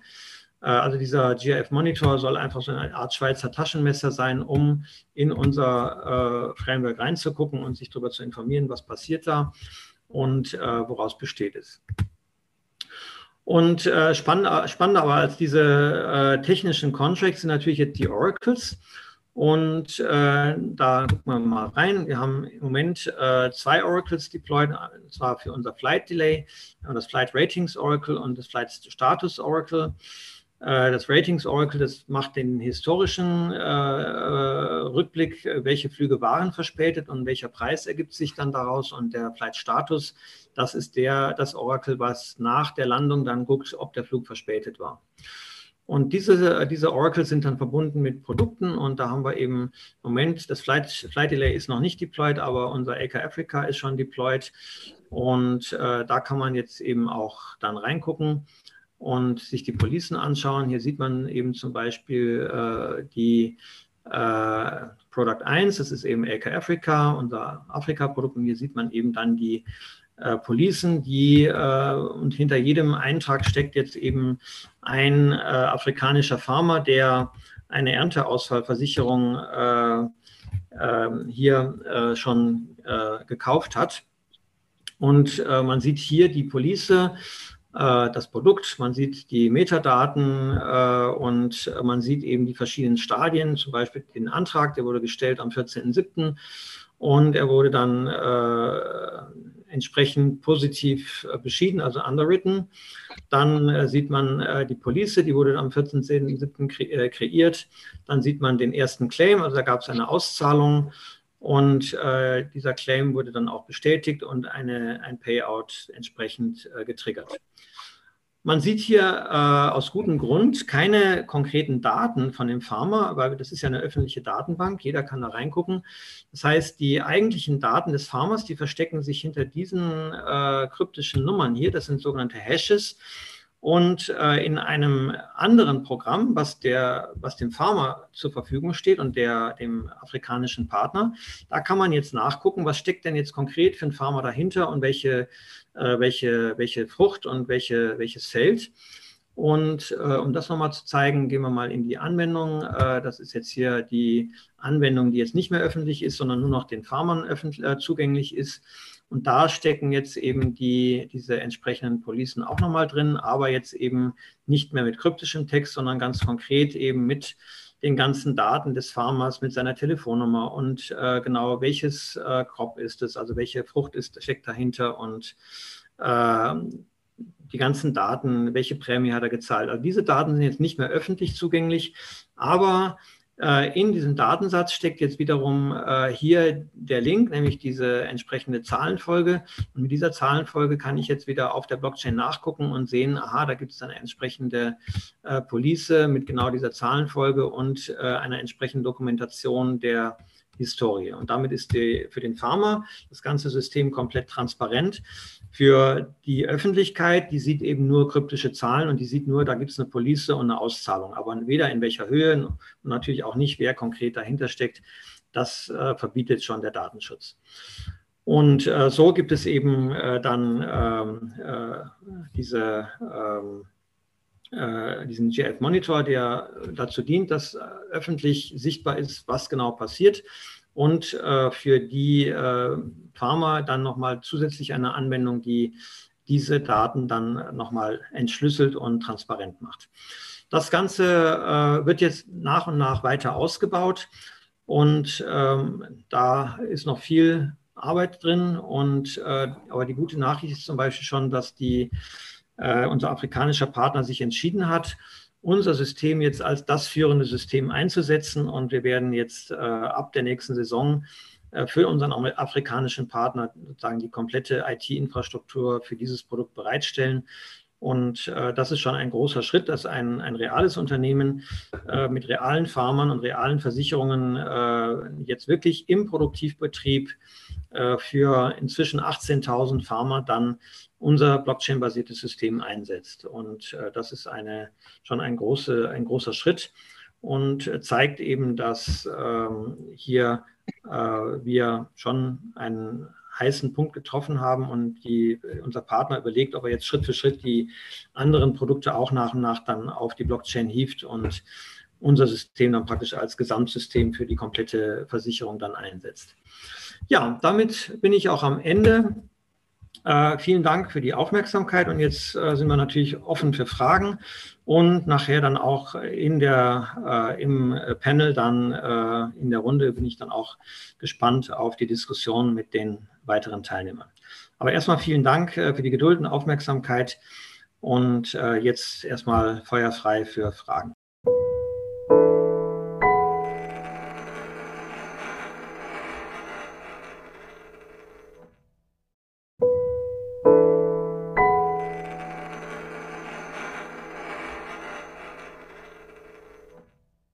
Ja, ich würde äh, da äh, gleich mal anfangen mit den Fragen aus dem Chat. Ähm, und zwar, äh, hier gibt es eine Frage, wie wollt ihr zu einer kritischen Masse an Nutzern kommen? Krypto ist weit weg vom Mainstream und ich stelle mir hier schwer den Sales vor. Wie kommt ihr denn zu den Versicherungsnehmern? Mhm. Genau, sehr gute Frage. Äh, diese Frage bereitet uns auch schlaflose Nächte. Äh, das ist wirklich natürlich der, der, der, der kritische Punkt. Und deswegen sind wir auch in Afrika, ja, weil in Afrika haben wir einen Partner, der eben schon eine große Kundenbasis hat äh, und jetzt alleine für dieses Produkt 18.000 Farmern. Äh, bei dem nächsten Produkt, da hängen wir noch eine Null hinten dran. Und äh, dieser, dieser Partner ist auch in anderen afrikanischen Ländern tätig und äh, dann kommt nochmal eine Null hinten dran. Und das heißt, da haben wir einen Partner einen Zugang zu einem sehr großen Markt. Und äh, da, äh, das würden wir in Deutschland heute so noch nicht schaffen. Das muss man ganz klar sagen. Also in Deutschland, wenn wir jetzt zum Beispiel unsere Flugverspätung anbieten, äh, dann äh, werde ich froh sein, wenn wir mal im vierstelligen Bereich mit den Policen sind oder vielleicht mal im niedrigen fünfstelligen Bereich. Das ist alles noch, noch sehr klein. Und es liegt natürlich auch daran, dass genau wie Sie sagen, äh, Krypto ist noch nicht Mainstream und äh, Deutschland ist übersättigt mit Versicherungen und diesen Markt zu erschließen, das ist sehr hart. Aber vielleicht gelingt uns das auch und dafür sind wir ja auch hier in Mitweida mit unserem neuen Projekt wo wir äh, genau das versuchen werden. Wir werden also mit der Hochschule zusammen ein, ein, ein Produkt bauen. Und äh, da ist auch der Fokus natürlich ganz stark, wie schaffen wir es, das an den Mann zu bringen hier in der Region. Das soll ein Produkt werden, was auch speziell einen regionalen Touch hat und äh, hier die, äh, die Leute aus der Region anspricht. Aber das wird eine, eine, eine, eine harte Nuss, das weiß ich jetzt schon. Ja, das ist ganz klar. Mhm. Nächste Frage, äh, wie werden die Absicherungsgenossen, also diejenigen, die in der Stammkapital oder auf die Plattform einzahlen oder Plattform halten, äh, wenn dort am Ende ähm, Positives rauskommt, ähm, wie werden die steuertechnisch behandelt? Also ist das wie eine Genossenschaft, wird das wie eine Genossenschaft Mitgliedschaft, eine Ausschüttung behandelt oder was, wie muss man das sich vorstellen? Also wie gesagt, äh, das ist von Fall zu Fall abhängig. Wir sind ja eine offene Plattform und äh, das ist so, wenn man fragt, äh, wird Windows besteuert oder nicht? Ja, Windows wird nicht besteuert, aber es kann sein, dass ich ein Programm drauf laufen habe, was dann Erträge generiert und die Erträge muss ich dann versteuern, je nachdem, wo ich bin. Und von daher muss man genau die Frage stellen, wo bin ich? Bin ich in Deutschland? Bin ich in Frankreich? Bin ich in den USA? Und äh, sowohl der Kunde wie auch der Produktanbieter, die unsere Plattform nutzen, muss sich damit beschäftigen, wie sein Produkt regulatorisch einzuordnen ist. Wenn wir jetzt zum Beispiel in Deutschland sind, dann äh, habe hab ich ja gerade erläutert, unsere Flugverspätung, äh, die nach diesem neuen regulatorischen Modell läuft, die ist äh, versicherungsaufsichtsrechtlich keine Versicherung. Lustigerweise sieht das Finanzamt das ganz anders. Das Finanzamt sagt, da kommt irgendwas mit den vier Buchstaben S, I, C, H. Äh, das klingt nach Versicherung, also Versicherungssteuer. Ja? Äh, also da haben wir zwar einen Unterschied, der die, das Aufsichtsamt sagt, nee, ist keine Versicherung. Finanzamt sagt, ja, ist Versicherung, zahl Versicherungssteuer. Äh, und da sieht man schon, das ist tricky. Ja? Das, äh, das muss man sich von Fall zu Fall anschauen. Und äh, das wird in Frankreich wieder anders sein. Oder wenn jetzt unser ungarischer Partner das in Ungarn rausbringt, dann äh, muss er natürlich in Ungarn sich umgucken, äh, wie, wie, sieht da die Lage aus. Und äh, das ist immer in der Verantwortung der Produktverantwortlichen ähm, und muss von Jurisdiktion zu Jurisdiktion immer individuell geklärt werden. Mhm. Eine weitere Frage, wie ist die Tokenverteilung zwischen Founder, Seed-Investoren und Community und welche Inflation habt ihr am Token? Genau, also die, wir haben ja vor äh, drei Jahren, 2018 im Sommer, einen sogenannten TGE, einen Token Generating Event gemacht und haben dort äh, die, diese DIP-Token äh, praktisch äh, angeboten. Äh, es war rein rechtlich kein Verkauf, sondern es war ein, äh, eine, eine Art Spende. Also wir, die, die Leute, die, diese, die dort äh, eingezahlt haben, haben im Prinzip eine Spende an eine Stiftung gemacht und haben als Dank, kleines Dankeschön DIP-Tokens bekommen. Und äh, die Verteilung war so, also die, die, die Founder haben in der Summe äh, etwa 10 Prozent bekommen. Äh, die verkauft wurden etwa 5 Prozent der Token. Äh, es gab dann nochmal eine Verteilung von etwa 15 Prozent an sehr frühe Investoren. Es gab schon mal ein, ein, also ein Vorläufer-Token und die Investoren in dieses Vorläufer-Token, die haben auch Tokens bekommen. Das waren in der Summe etwa 15 Prozent und 70 Prozent äh, sind dann in der Stiftung geblieben und bilden jetzt einen Pool äh, von Tokens, die von der Stiftung äh, zum Beispiel für bestimmte Förderprojekte verwendet werden, zum Beispiel LK Afrika, unser Projekt in Afrika. Das hat eine, eine Anzahl von Token bekommen, um das Projekt dort zu sponsoren. Und äh, wir haben eine Reihe von Anträgen vorliegen, die wir auch hoffentlich dann bald mal positiv entscheiden können. Weitere Teams, die solche Produkte bauen wollen. Und äh, das Programm ist offen, man kann sich bewerben. Und äh, von daher gibt es eben ähm, eine, eine Verteilung, etwa 70 Prozent sind bei, den, äh, bei, den, äh, bei, der, bei der Stiftung und äh, etwa in der Summe jetzt 20 Prozent sind am freien Markt und 10 Prozent sind bei den Founders. Mhm. Nächste Frage. Inwieweit konnte der afrikanische Partner seine Kostenstruktur durch das Blockchain-System senken, wenn er sie senken konnte? Mhm. Ja, das neue System läuft ja voll automatisiert und äh, ich würde jetzt mal schätzen, äh, dass wir etwa zwei bis drei äh, Mitarbeiter, also Kapazitäten dadurch äh, äh, freisetzen konnten. Also die Leute werden nicht arbeitslos, keine Sorge. Aber äh, die, wir, wir haben zum Beispiel einfach äh, sehr, sehr viele Abläufe mit Excel-Sheets und äh, allein die, die Inkonsistenz der Daten, äh, die, wir, die wir bereinigt haben. Also wir haben im Laufe des Projekts äh, bestimmt 20 Mal verschiedene Zahlen bekommen äh, und nicht nur jetzt Zahlen von den Farmern, sondern auch äh, zum Beispiel statistische Daten, die sich dauernd geändert haben. Und äh, weil die, äh, diese, dieser Makler äh, solange man mit Excel arbeitet, dann ist immer ein Riesenverhau und welche, welche Datei ist jetzt gültig und dann wird irgendwas geändert und äh, abgedatet und und die Blockchain bietet einfach eine, eine stabile, verlässliche Datenbasis äh, mit einer nachvollziehbaren Änderungshistorie und da kann es so ein Durcheinander nicht mehr geben. Und dadurch, dass der Prozess jetzt vollautomatisiert abläuft, sind auch keine manuellen Eingriffe mehr nötig für Auszahlungen oder äh, entsprechende Abgleiche und äh, in der Summe haben wir wahrscheinlich da etwa ein bis zwei Stellen äh, jetzt äh, freigesetzt, die jetzt für andere Arbeiten im, äh, da äh, frei sind, also andere Produkte und entsprechend andere Tätigkeiten. Also dieser Makler, der ist sehr stark im Aufbau. Also wie gesagt, der Leute werden nicht arbeitslos, sondern machen einfach andere Arbeiten. Und das Produkt wird jetzt überhaupt erst äh, profitabel. Ja, es wird überhaupt kommt erstmal in, in, in, in, in den Dunstkreis, wo man sagen kann, okay, jetzt rechnet sich das Ganze. Und äh, das ist natürlich extrem wichtig, dass so ein Produkt überhaupt dann auch in den nächsten Jahren noch angeboten wird, weil sonst geht irgendwann dem Makler dann auch die Puste aus, wenn er es immer nur subventionieren muss und äh, durch unseren neuen Prozess wird, kommt man jetzt langsam überhaupt erst in die Profit, Profit, äh, ja, Profitabilitätszone. So, jetzt dazu. Mhm. Okay, äh, nächste Frage. Was ist der Vorteil für den Versicherten im Vergleich zu einer herkömmlichen Versicherung? Beziehungsweise, was ist der Vorteil eines Versicherungsgebers, äh, seine Policen über dieses System abzubilden, anstatt zu herkömmlichen Systemen? Im mhm. Vergleich ist zu einer, äh, bei einer Blockchain sind ja die Zahlungstransaktionen einfach teurer, ineffizienter, ja, Gaskostenüberweisung, äh, Public als herkömmliche oder abrupte Systeme. Gut, das muss man jetzt natürlich, ähm, äh, gibt es mehrere Aspekte. Zum einen äh, haben wir ein, äh, ein, äh, die Möglichkeit, eben voll, vollautomatisierte Versicherungsprodukte abzubilden. Das ist erstmal ein Effizienzhebel. Äh, da, wo ich automatisieren kann, äh, da kann ich Geld sparen. Äh, die Aussage, Blockchain ist wesentlich ineffizienter für Zahlungstransaktionen, würde ich nicht pauschal so unterschreiben, sondern ich würde sagen, es hängt von der Blockchain ab.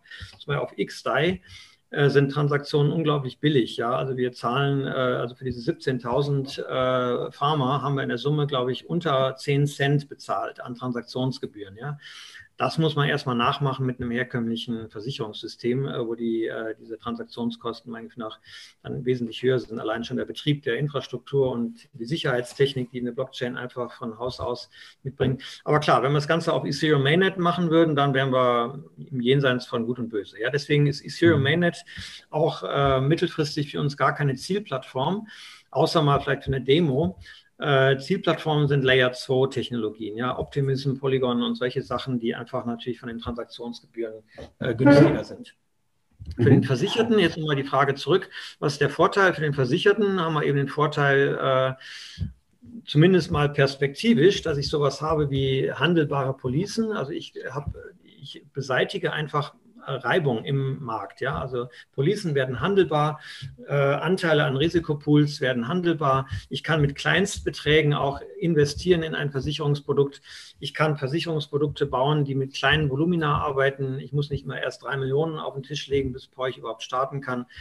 Äh, das sind eben äh, Vorteile, also der, die, die Beseitigung von Reibung in einem Markt, das ist eine der großen Themen. Und äh, da sind wir aber immer noch im Bereich Effizienz.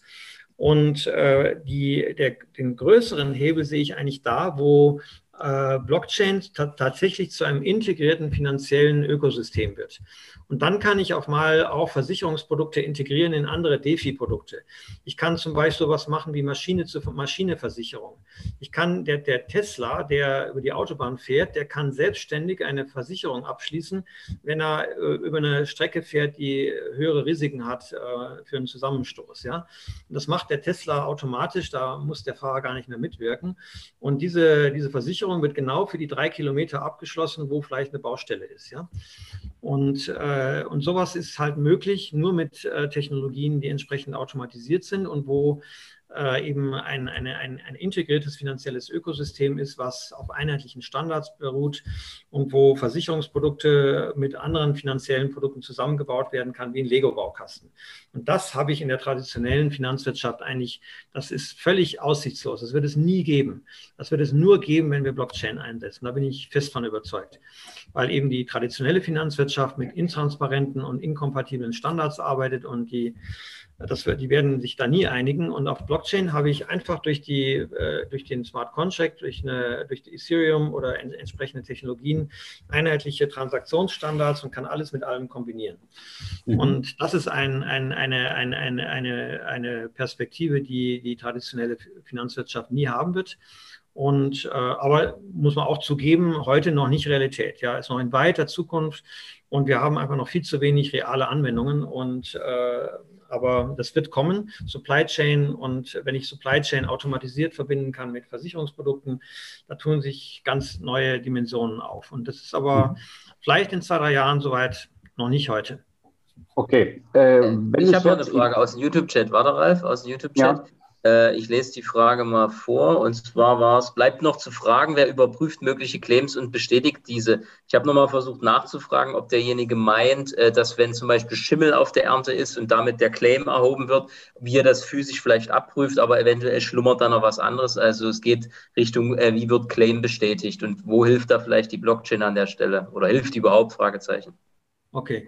Äh, grundsätzlich eben äh, eine, eine parametrische Versicherung, also eine datengetriebene Versicherung, die basiert darauf, dass Versicherter und äh, Versicherungen eine, äh, sich einig sind, dass nur die Datenbank entscheidet über die Auszahlung. Also es ist völlig wurscht, ob Schimmel drauf ist oder nicht. Es ist völlig wurscht, ob das Feld wirklich kaputt ist oder nicht. Wenn der, die Datenbank sagt, da war drei Tage kein Regen und damit ist eine Dürre, dann zahlen wir aus, dann zahlen wir aus. Das ist das Prinzip einer parametrischen Versicherung. Da schaut man einfach nicht auf den realen Schaden, sondern man sagt, man schaut auf die Datenbank. Und aber natürlich kann man äh, parametrische Versicherungen äh, heute auch schon sehr differenziert bauen. Wir haben ein Projekt auch EU gefördert in Griechenland.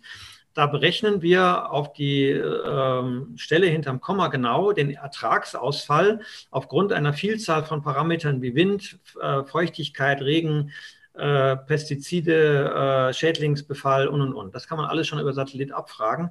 Und dann kann man den Ernteausfall tatsächlich auch als Schaden dann greifen und nicht mehr nur so schwarz-weiß, wie wir das jetzt in, in, in Afrika machen, wo wir im Prinzip sagen, okay, ja, nein, äh, Auszahlung ja oder nein. Und äh, in, in, Griechenland können wir es schon wesentlich genauer machen. Also parametrische Versicherung heißt nicht nur dumm, sondern kann auch schlau heißen. Ja? Mhm. Äh, Im Chat sind jetzt noch zwei neue Fragen auf, aufgetaucht. Äh, könnte eine Old Economy Versicherung ihre Dienste auch hier anbieten? Wie würde das sich für Sie ausdrücken? Würde es sich lohnen und würden Sie im Vergleich zu bestehenden äh, Versicherungen? Ja, wenn man es mal jetzt, wenn man, man kann ja sagen, AK Africa, unser Partner in Afrika, das ist Old Economy, ja, und die machen genau das. Also die machen den Schritt jetzt, ja. In Deutschland ähm, habe ich große Zweifel oder im, in, in, in, der, in, der, also in den hochindustrialisierten Ländern, weil da ist die Versicherungswelt zum einen äh, unglaublich ähm, weit entwickelt. Und das hat, einen, hat Vorteile, weil es gibt dadurch sehr äh, hochentwickelte Versicherungsprodukte und eine ganze Welt da drumherum. Auf der anderen Seite ist diese, äh, diese Welt äh, sehr träge und äh, äh extrem schwer äh, mit, durch Innovationen zu verändern. Und wenn Innovationen stattfinden, dann passieren die in der Regel an kleinen individuellen Punkten. Man stellt nicht das System in Frage, sondern man optimiert vielleicht mal den KYC-Prozess oder man macht mal eine kleine Automation hier oder da oder man macht eine digitale Versicherungsakte. Aber äh, diesen radikalen Ansatz, den wir fahren, der ist in, der, in, also in den hochindustrialisierten Ländern, glaube ich, sehr, sehr schwer oder wird viel Zeit brauchen, bis die Leute da drauf springen. AXA hat es ja gezeigt, halbes Jahr Flight Delay und dann wieder eingestellt. Und äh, das zeigt einerseits, sie wollen, aber es fällt ihnen extrem schwer, das wirklich dann nachhaltig zu tun. Und äh, von daher, ja, im Prinzip natürlich, äh, aber ich glaube, es ist eher in den Entwicklungsländern passiert, dieser, dieser Schritt, oder eher schneller als in den etablierten, äh, hochindustrialisierten westlichen Ländern. Eine Analogie sehen wir ähnlich bei der Akzeptanz von Kryptowährungen als Zahlungsmittel, Lateinamerika und so weiter. Nächste Frage im Chat. Wie groß schätzen Sie die Gefahr durch regulatorische Maßnahmen für die Akzeptanz bzw. Marktdurchdringung für diese Technologie? Oder ich erweitere die Frage, wann glauben Sie oder wie glauben Sie, wird das Imperium, die Versicherungslobby äh, zurückschlagen? Ähm, da bin ich total entspannt, ähm, also weil ich äh, zum einen sehe, äh, der, die Regulatoren, die verhalten sich eigentlich relativ äh, friedlich. Ja? Äh, wenn wir uns mal die SEC anschauen in den USA, äh, wo ja immer Cassandra-Rufe waren, ja, die SEC macht jetzt Krypto kaputt und die macht alles dicht und die werden jeden ICO verfolgen und so weiter. Ist so nicht passiert. Warum? Äh, Regulatoren sind eigentlich, äh, die, die sind auch ein bisschen Angsthasen, ja. Die wollen nämlich äh, eigentlich, äh, die lieben ihre etablierte Welt und wenn da was Neues kommt, dann sind die erstmal sehr zögerlich. Weil wenn sie eine Aussage machen, wenn sie zum Beispiel sagen, der Mussenbrock mit seiner Kryptoversicherung, das ist äh, irgendwie, äh, den müssen wir jetzt mal regulieren, dann müssen sie ja eine Aussage treffen. Und wenn sie eine Aussage treffen, dann ist diese Aussage äh, erstmal im Raum und dann schwer zu revidieren. Das heißt, Regulatoren, Aufsichtsbehörden scheuen sich immer, Präzedenzfälle zu schaffen und äh, zu bestimmten Themen Stellung zu nehmen. Die lassen es lieber laufen. Und die sagen lieber, wenn nicht jetzt was ganz krasses, Schlimmes passiert, also wenn der Mussenborg nicht ein ganz großer Verbrecher ist, dann lassen wir den erstmal machen und gucken zu. Und äh, nur wenn er was wirklich äh, echt Verbotenes tut, dann schreiten wir ein. Ja? Und äh, von daher ist erstmal, sehe ich da nicht so das Risiko. Äh, bei den großen Versicherern, den, die, die agieren eigentlich auch so, die schauen sich diese kleinen Insurtechs alle an und äh, die sagen sich, ja, mal gucken, interessant, ist doch super, wenn die mal, die haben das ganze Risiko und wir schauen zu, sitzen in der ersten Reihe und äh, wenn es schief geht, dann geht es schief, dann haben wir, haben wir kein Geld verloren und wenn es wirklich gut wird, dann kaufen wir die, ja. Äh, und äh, also von daher, da sehe ich überhaupt kein, kein, äh, keine Sorge. Und wir, wir, wir wurden zum Beispiel auch von sämtlichen Versicherern in Deutschland eingeladen äh, und äh, verköstigt und durften dann immer äh, praktisch unser Sprüchlein aufsagen und erklären, was eine Kryptoversicherung ist. Und ähm, aber da ist auch nie was draus geworden, ja, also weil die, die Trägheit einfach so groß ist. Nicht der Wille ist schon da. Es sind auch viele engagierte Leute bei den Versicherern, die auch gerne was machen würden. Und äh, aber die, das System als solches, das ist einfach sehr, sehr Beharrungsvermögen, äh, also beharr, beharrlich und äh, schwer zu reformieren. Und da muss man mal schauen, wie sich das dann entwickelt. Irgendwann mhm. wird es passieren, aber Nächste und vielleicht letzte Frage zumindest aus dem Chat. Ich würde dann auch gerne, also ich will das da nicht abwürgen, aber ich würde dann auch gerne in das äh, Roundtable-Diskussion übergeben. Äh, was sind aus heutiger Sicht die vielleicht drei größten Hindernisse für den Markterfolg dieses Systems, äh, einmal aus technischer und einmal aus betrieblicher Sicht betrachtet? Mhm. Ja, also technisch äh, brauchen wir natürlich äh, bessere Blockchain-Technologie, also zum Beispiel Layer-2-Technologien, die wirklich äh, sauber funktionieren äh, die entsprechende Entwicklungsumgebungen haben, dass wir einfach, äh, einfach unser Zeug da deployen können und dass es zuverlässig läuft. Natürlich auch gehärtet und entsprechend äh, gesichert und da fehlt noch viel Erfahrung. aber wir brauchen zum Beispiel bessere Stablecoins. Ja, die, die Stablecoins, die aktuell verfügbar sind, die sind noch zu, äh, zu wenig belastbar und da gibt es zu viele äh, Skandale. Ja, also Tether und USDC, die haben alle irgendwelche Skandale und XDAI und Maker, die sind immer noch, äh, ja, ob man sich da wirklich darauf verlassen kann, dass die stabil sind, äh, das, das muss sich weiterentwickeln. Und ähm, da wachsen wir natürlich mit mit dem ganzen System. Und aus betrieblicher Sicht natürlich Vertrieb, äh, würde ich sagen. Der Vertrieb von solchen Produkten, das ist sicher eine echte Herausforderung, äh, das äh, Leuten schmackhaft zu machen, auch den Kostenvorteil, den wir dadurch natürlich bieten oder die Möglichkeit, anders als Versicherungsnehmer zu agieren. Und ähm, da, da ist sicher noch sehr, sehr viel zu tun. Und ähm, Vertrieb ist immer hart und da da, wenn man fragt nach betrieblichen äh, Herausforderungen, dann würde ich sagen, eben das ist sicher eines der ganz großen Themen.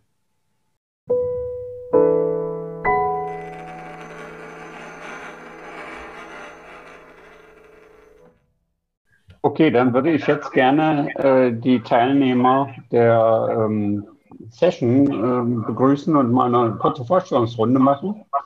Äh, das ist zum einen Herr Musenburg natürlich, ja, äh, Herr Tobias Noack, dann Lukas Jons, äh, Thor Alexander, Thomas Otto. Herr, Christoph, Herr Musenburg, wir haben Sie jetzt schon gehört. Ich würde dann mal kurz das Wort übergeben zur Vorstellung an Herrn Noack. Ja, ich sage gerne ein paar Sätze zu mir. Ich bin gerade im Auto unterwegs. Ich hoffe, man kann mich trotzdem hören. Ähm, ich bin Versicherungsmakler schon seit 30 Jahren. Bin äh, bei einem großen US-amerikanisch basierten äh, Versicherungsmakler namens Aon, ähm, der in Chicago sitzt, in London auch und in Deutschland natürlich auch seine Niederlassungen hat und bin äh, seit vier Jahren ungefähr mit dem Thema Blockchain und speziell eben auch mit dem Projekt Istorisk äh, unterwegs, helfe und unterstütze Christoph Musenbrock und sein Team äh, bei der Umsetzung der Themen, die er heute hier vorgestellt hat, in die Realwelt. Ähm, ja, vielleicht so viel kurz zu meiner Vorstellung. Bin 54, das ist auch nicht mehr ganz frisch, aber noch neugierig genug, was die Themen anbetrifft, die er hier bearbeitet. Natürlich auch mit meinem beruflichen Hintergrund von Interesse. Ja, danke. Dann würde ich jetzt gerne übergeben an Lukas Jons. Okay, ja, also ich bin Lukas, ich studiere in Mittweida und äh, mache den Blockchain Master Studiengang, den es jetzt seit ein paar Jahren dort gibt. Bin so auch äh, zum Blockchain Confidence Center mit weitergekommen und arbeite da jetzt schon länger und bin äh, jetzt mit äh, Begründer von diesem äh, CSI-Projekt, was wir jetzt äh, vorhaben.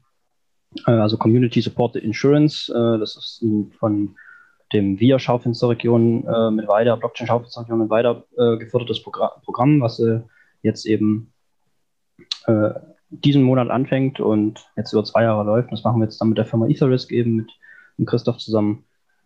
Und ja, vielleicht so viel zu mir. Okay, Thomas Otto von der äh, Volksbank mit weiter. Genau, guten Abend alle zusammen. Thomas Otto, Volksbank mit weiter, zuständig für Blockchain-basierte Geschäftsmodelle. Und das heißt, wir sind eine der ganz, ganz wenigen Banken in Deutschland, die halt Blockchain-Firmen, die halt regulatorisch sehr anspruchsvoll sind, auch mit ganz normalen Bankdienstleistungen äh, be begleiten. Und das machen, machen wir jetzt hier seit 2018, äh, dass wir auch ICO oder STO-Firmen als, als, als, als Kunden haben oder auch die, die neuen Kryptoverwahrer oder auch Firmen oder auch Pri Private, die halt ernsthafte Buchungen mit Blockchain-Hintergrund haben. Und natürlich sind wir auch in der, bin ich auch in, eher bei einigen Blockchain-Projekten direkt mit dabei. Mhm. Äh, als nächster eine Runde Tor Alexander.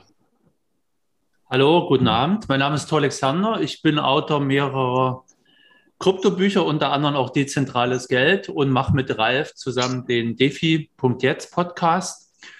Ich beschäftige mich seit 30 Jahren mit Geld, mit Geldanlagen und hatte auch vor einigen Jahren mit einem Kollegen zusammen mal versicherungsmathematische Gutachten für Lebensversicherungen gemacht. Das war auch eine recht gruselige Sache. Ähm, danke für die Vorstellungsrunde. Äh, ich glaube, äh, damit sind alle angekündigten und anwesenden äh, Teilnehmer ja, haben sich mal kurz vorgestellt. Ähm, ich möchte mal äh, ein bisschen äh, in die Diskussionsrunde folgende Frage geben. Wir hatten es ja heute schon äh, ein bisschen gehört, Versicherung, Blockchain, ja, das passt irgendwie zusammen. Die Frage nach Regulierung, Nichtregulierung, ist es dann eine Versicherung, ist es dann eine Absicherung, wie heißt das? Aber ähm, unter dem Aspekt jetzt, mit den nach vier Jahren Erfahrung, ESA-Risk, Versicherung auf der Blockchain, durch die Blockchain, mit der Blockchain, äh, wenn ja, wie äh, oder wird sich in drei, fünf oder zehn Jahren was erwarten äh, Sie oder ihr? Wie wird sich die Versicherungsbranche durch den Einsatz von Blockchain-Technologie verändern? Oder wie lange dauert es noch, bis dort äh, ich sag mal, Massenkonvergenz entsteht?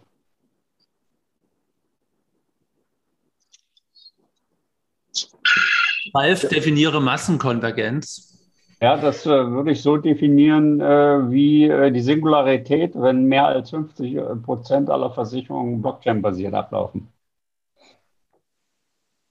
ich mal sagen, in den nächsten fünf Jahren ist da noch lange nicht äh, irgendwie was zu bemerken. Ich fand Ihren Vortrag sehr gut, Herr Mussenbrock, fand es sehr inspirierend.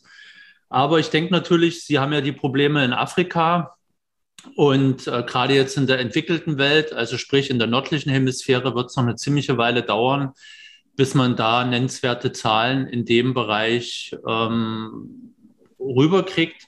Ich denke mal, dass man, wenn man das nach außen hin verpackt, dass es jetzt nicht Blockchain-basiert ist, wird es sicherlich ein bisschen schneller oder einfacher gehen. Aber ansonsten denke ich mal eher, in zehn Jahren äh, werden wir da vielleicht einen nennenswerten Anteil haben und vorher wird es halt ähm, noch ein bisschen entwickeln müssen, weil Sie haben ja auch selber gesagt, dass Sie noch ziemlich am Anfang sind mit Ihrer Entwicklung. Und ich muss auch eine Anmerkung machen. Ähm, Sie hatten ja vorhin gesagt, sechs Kriterien, was eine Versicherung ist und äh, Sie erfüllen plus eins nicht. Ähm, meine Meinung ist eigentlich, ähm, dass die Versicherungslobby ähm, da versucht, vermutlich gegenzuschießen. Also mein Vorschlag wäre eher zu gucken, dass Sie noch ein weiteres Kriterium von den restlichen fünf auch nicht erfüllen.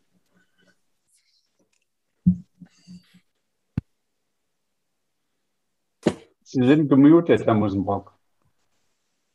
Ja, das äh, haben wir uns auch überlegt. Äh, da gilt jetzt erstmal wieder das, was ich schon gesagt habe. Ich erwarte überhaupt nicht, dass die große Versicherungswelt äh, sich äh, um so eine kleine Ameise wie die Iseris da kümmert.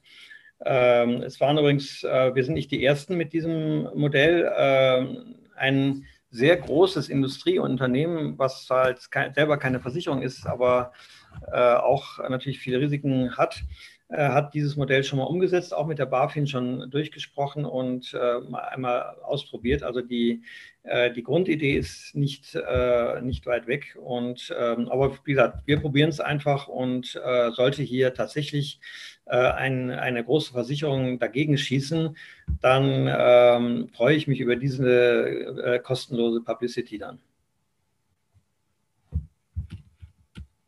Ja, und ich, ich, ich denke, es, äh, diese, diese Fragen, wie lange dauert etwas, bis sich etwas durchsetzt. Ich, ich erinnere mich an die 90er Jahre, da, da wurde uns Bankern sozusagen erzählt, äh, es gibt das Online-Banking und im Jahr 2000 gibt es keine Filialen mehr. Und so, so ganz falsch äh, war die Aussage ja nicht. Vom, vom Trend her ist ja, das nimmt ja die Bedeutung der Bankfiliale tatsächlich ab. Die Zeitspanne lag geringfügig falsch. Und in, insofern es, sind diese Prognosen auch gar nicht so wichtig, sondern wichtig ist das, was der Christoph Musenbrock halt macht, zu, zu überlegen, was, was kann man tun und wo, wo kann man äh, das, das alte System äh, ver, äh, entweder schlagen oder verbessern oder, oder äh, ähm, ähm, Vorteile bieten und sich dann halt bestmöglich zu entwickeln. Ich glaube, das sind die, die, die entscheidenden Fragen. Und da, ich glaube, da haben wir alle gesehen, wie international, wie technisch tiefgründig und regulatorisch tiefgründig da Christoph Nuselburg unterwegs ist.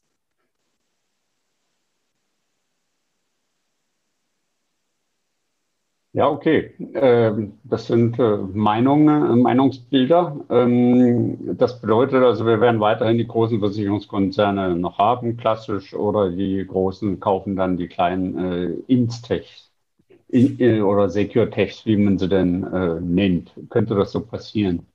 Ähm, hier war auch eine der Fragen, die wir vorbereitet hatten ähm, vielleicht an Herrn Noack, wird sich das Geschäft der Versicherungsmakler äh, oder Broker durch Blockchain verändern? Wenn ja, wie? Oder was ist Ihre praktische Erfahrung, Herr Noack? Ähm, vielleicht noch ein Satz zu dem eben besprochenen. Ich glaube nicht, dass es zwingend sich um einen Ersatz des bisherigen Geschäfts äh, handeln muss, sondern ich glaube, dass es in einer entweder Nische äh, neue Entwicklungen geben kann. Das ist das Thema, was momentan eben in Afrika beispielsweise mit den Trockenheitsversicherungen probiert wird. Es kann aber auch sein, dass man beispielsweise bestimmte Bereiche innerhalb einer Gesamtgefahr von 100 Prozent, die jeder Einzelne hat, zum Beispiel eben auf seinem Haus, rausschneiden kann. Also die ersten 10 Prozent, die ersten 20 Prozent eines Wertes eines Hauses rausschneiden kann und über eine solche gemeinsame Risikotragungs- Plattform organisieren kann und hinten raus ähm, die restlichen 80 Prozent Risiko, dass die auf jedem Risiko, also auf jedem Haus beispielsweise wären, weiterhin über klassische Versicherungen oder eben über Rückversicherungen beispielsweise abbilden kann. Das hätte viele Vorteile. Man würde Schadenbereiche, die äh, häufig vorkommen, nämlich im kleineren Schadenbereich, innerhalb einer solchen Plattformlösung abbilden können. Und man würde die größeren Schadenbereiche, die man nicht innerhalb einer solchen Plattform tragen kann, ähm, dann eben über die im Anschluss einzubauenden Erst- oder Rückversicherer abwickeln können, also die niedrigen Schadenfrequenzen dann über die klassischen Wege abdecken können. Insofern denke ich, dass es also auch eine Möglichkeit gibt, hier eine Ergänzung zwischen den beiden Systemlandschaften, wenn man es mal so nennen will, ähm, herzustellen. Versicherungsmakler ähm, sind natürlich zunächst mal ähm, von dem Begriff Middleman und Killing the Middleman unmittelbar betroffen, theoretisch. Auf der anderen Seite ist ein Middleman, der nur vermittelt, auch nur mit kurzen Füßen unterwegs. Die professionellen Versicherungsmakler Vermittler oder Versicherungsberater, wie wir das sind, äh, beschäftigen sich schon lange mit den Fragen, wie kann man ähm, Risiken überhaupt ablasten, die heute nicht versicherbar sind, also oder nicht als versicherbar gelten. Und zum Zweiten, wie kann man die Risiken, die man heute versichert, über andere Lösungen alternativ, innovativ angehen. Insofern ist das nicht ganz weg von dem, was wir suchen, nämlich auch die Innovation, die Verbesserung, die Erschließung neuer Kundenkreise, ähm, das Bedienen von bestimmten vorhandenen Kundenkreisen mit anderen oder verbesserten Produktlandschaften, Lösungsvarianten.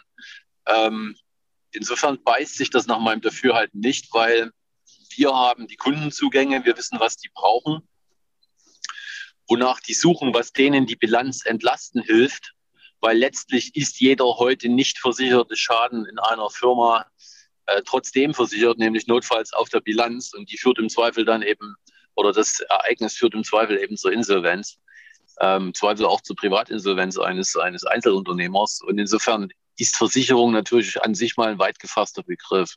Ich glaube, dass es da schon Möglichkeiten gibt, die Welten zu kombinieren.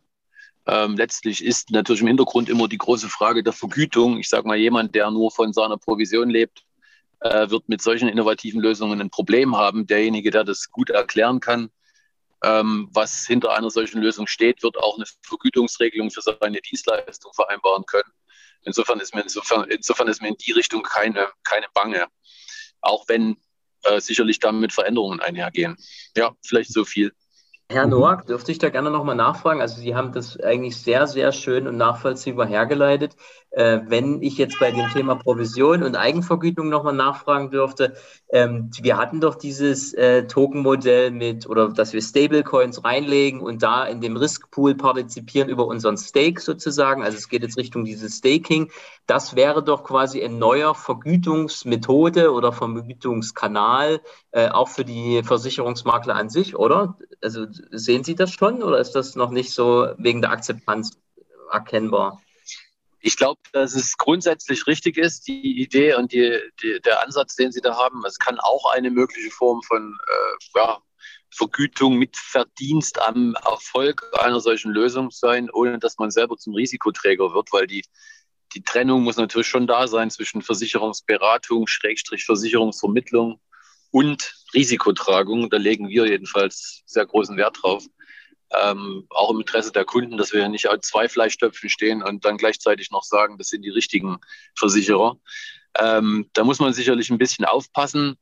Dazu, und das glaube ich ist momentan viel schwieriger, ist natürlich eine solche Welt dann in einen großen Konzern mit großen Compliance-Regeln und großen Vorschriften überhaupt erstmal reinzubringen. Das ist an sich schwierig genug. Ich will das nicht ausschließen. Es gibt ja auch Bereiche, in denen sowas Sinn machen kann. Wenn Sie sich vorstellen, äh, dass wir heute ähm, ja, Hunderte oder Milliarden, mehrere Milliarden Prämien durch die Landschaft buchen, äh, weltweit, teilweise über 120 Länder, kann ich, äh, können Sie sich vorstellen, welche Komplexität auch in dem Übertrag von Geldern da stattfindet, wie viel Geld in äh, allein in den Überweisungstätigungen sozusagen steht. Da kann man auch über die Frage Token-Modelle mal ganz anders nachdenken. Und ich glaube, dass auf dem Ende über kurz oder lang auch von den etablierten Banken, ob das jetzt JP Morgan ist äh, oder andere sozusagen im Settlement-Bereich Innovation kommt, die dann vielleicht auch auf diesen Bereich des eigentlichen Versicherungsgeschäfts rüberschwappen und dort Innovation mit erzeugen. Vielleicht so viel. Mhm. Naja, das eine, was Sie letztens sagten, das ist ja mehr internationale Zahlung, ja, die äh, durchschnittlich 7% im 7% Zahlungsbereich. Ich würde mal die Diskussion äh, oder die Idee, die ich vorhin gehört habe, von Herrn Mussenburg nochmal aufgreifen. Da liegen Smart Contracts rum. Äh, die sind äh, öffentlich einsehbar. Jetzt gibt es das studentische Projekt CSI. Und äh, da könnten wir, das ist ja nicht eine Versicherung, Absicherung zum Gewinn erzielen, sondern zum Risiko absichern und Risiko teilen. Wenn also da sich dezentral vorhandene Studenten oder Bauern, wie auch immer, sagen, oh, wir wollen unser Risiko gegenüber Stürmung, Ernteausfall von selbst austeilen, die können sich auf ihrer Plattform, auf einer solchen Plattform einen bekannten Smart Contract nehmen, suchen, anpassen und dann ja, ihr eigenes Absicherungsrisiko ähm, dadurch teilen. Ähm, dieser Open Source Gedanke, dieser, dieser, ähm, diese, diese Nachverwendungsgedanke, dass äh, ein äh, Smart Contract, der ja Open Source ist, einsehbar ist und auf den es keine Intellectual Property gibt oder offensichtlich besteht, ähm, wird dieser Open Source Gedanke äh, in der Versicherungswelt ähm, dort äh, dazu führen, äh, dass Stück für Stück ähm, eben auch Eigenabsicherungen passieren? Oder äh, Lukas, ist das auch eine Motivation in der Einreichung deines Projektes oder wie, wie, wie wird das gesehen? Also generell ähm, ist es natürlich so der Transparenzgedanke, der ja bei vielen Sachen dahinter steckt und auch häufig bei eigentlich allen möglichen Blockchain-Projekten immer so ganz oben auf die, die Fahne geschrieben wird, so äh, man dem sagt, ähm, ja, wir sind super transparent im Vergleich zu der, dem, dem klassischen, ich sage jetzt mal, intransparenten Konzern irgendwo. Ganz so krass ist es wahrscheinlich nicht, muss man sagen. Äh, zumal es auch, es ist wie bei allen Sachen, Open Source generell, der, der Code ist theoretisch äh, einsehbar, aber Open Source allein ist halt auch kein, kein äh, Sicherheitsbonus äh, oder irgendwas, sondern eher so ein, so ein Standard. Also ich erwarte einfach, äh, gerade bei einem Smart Contract, äh, vielleicht in so einem größeren Umfang, erwarte ich einfach irgendwo, dass das Open Source ist. Und gut, im akademischen Sektor sowieso nochmal, würde ich sagen, wenn, wenn da, sage ich mal, jetzt äh, in der Richtung Forschung oder sowas gemacht wird, dann äh, ist es, ich würde sagen, so Standard eigentlich. Äh, so kann man vernünftig äh, arbeiten. Und man will ja auch, dass das vielleicht wieder aufgegriffen wird irgendwie. Wenn sich Leute zusammenschließen, irgendwas machen, dann äh, soll das ja irgendwie nachhaltig sein. Aber einfach so sich, das, das sieht man tatsächlich häufig, dass sich viele so drauf, draufschreiben, so Open Source, noch mit so einem kleinen schönen Fähnchen irgendwie. Äh, das heißt, heißt noch nichts allein, sage ich mal. Also das ist einfach so ein Standard, das, das gehört einfach meiner Meinung nach dazu, bei einer Blockchain sowieso, bei der Dezentralität, die wir jetzt dadurch haben, äh, wo es eben nicht mehr eine Firma entscheidet, die sich bei sich irgendwie was auf dem Server deployt und äh, sondern wo eben viele dran gleich mitwirken oder so, da ist das einfach für mich ein, ja, so, so, ein, so, ein, Standard, dass man sagt, natürlich äh, der Quell, steht der Quellcode zur Verfügung und wie viele Leute den tatsächlich anschauen und äh, das ist sowieso nochmal was anderes. Also häufig, wenn man tatsächlich mal Leute fragt, wer, wer, wer liest denn wirklich sich das durch? Man vertraut den Projekten eher, weil man es entweder empfohlen bekommen hat aus einer vertrauenswürdigen Quelle oder weil es irgendwie, ich sag mal, jemand anders benutzt, ja, dem man halt vertraut, irgendwie so. Aber tatsächlich, Leute, die sich tatsächlich den Quellcode anschauen, das ist auch bei allen, bei Open Source generell, es gibt ja nicht erst seit gestern, ist gar nicht so häufig das Argument, obwohl es natürlich, man denkt das immer, aber, aber Tatenwahl passiert es eigentlich nicht. Als, ja. Ich würde gerne nochmal, ähm, ich würde gerne noch mal eine Frage da am Anschluss stellen. Also ähm, wenn man jetzt äh, den Herr Jons, also dich fragen würde, was ist das disruptive Element in dem Versicherungsprozess oder in diesem System, transparent Blockchain basiert, und die Frage dann gerne nochmal an die anderen Teilnehmer weitergegeben. Also was ist das äh, disruptive Element? Vielleicht nochmal ganz kurz ein Satz oder ein paar eigene Buzzwords, bitte. Also disruptiv äh, an dem Projekt. Vielleicht fange ich damit an. Okay, ja. Meine, bitte. Soll ich anfangen? Ja, bitte. Für mich macht das Ganze ähm, mit einer Innovationsbrille vor allem Sinn in Ländern, in denen wir keine so starke,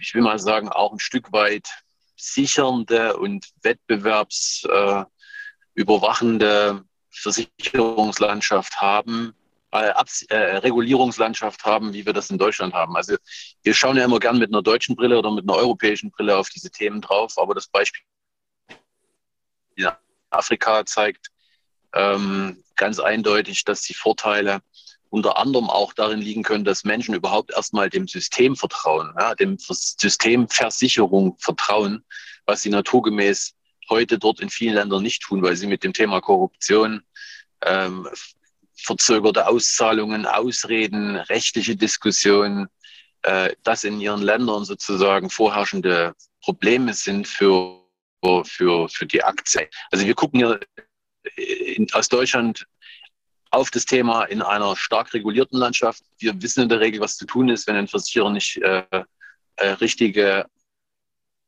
Arbeit leistet, wenn sie danach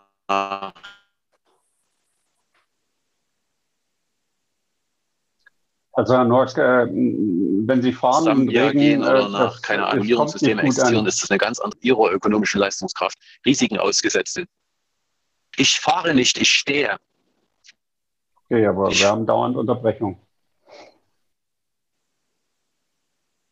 Das kann sein, weil das Netz hier schlecht ist, leider an der Grenze. Hm. Dann äh, halte ich mich hier zurück. Ich stehe mit dem Fahrzeug am Straßenrand. Okay? Gut. Dann bin ich fertig mit meinem Beitrag, wenn Sie das schlecht verstehen können. So. Ich denke, es geht um einfache Zutritts, äh, Zutrittsthemen im Kern.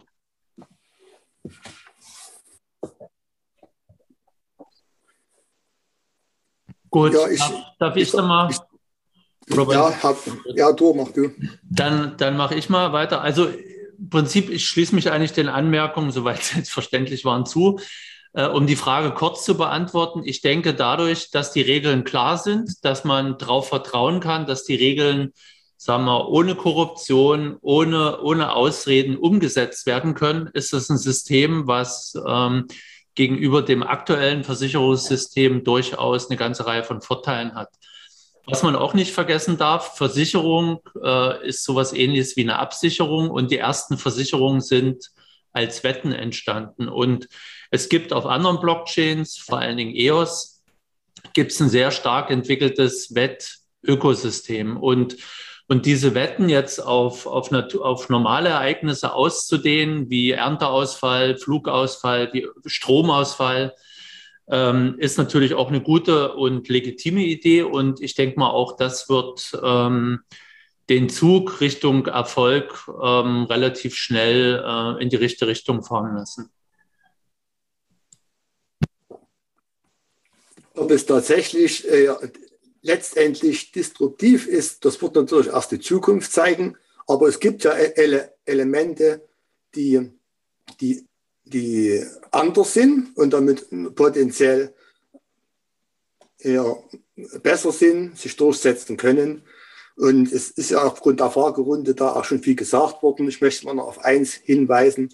Dadurch, dass man hier die Möglichkeit hat, sich als Anleger zu, zu, zu bedienen, um sozusagen in diesen Deckungsstock hier, was vor uns in der Grafik auf der rechten Seite zu sehen war, hinein hier zu zahlen. Das gibt es so exakt in der, in der klassischen Welt ja nicht. Natürlich kann ich mir auch eine, äh, eine Aktie, eine Versicherung kaufen oder dort auch eine, auch eine Anleihe. Aber direkt sozusagen in, in den Deckungsstock hinein zu investieren, das ist was Neues.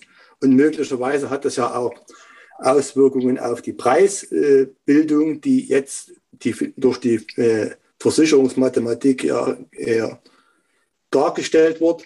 Und vielleicht haben wir, da, haben wir da auch ein bisschen Angebot und Nachfrage, wird die Versicherung mehr nachgefragt, könnte die Prämie im Preis steigen.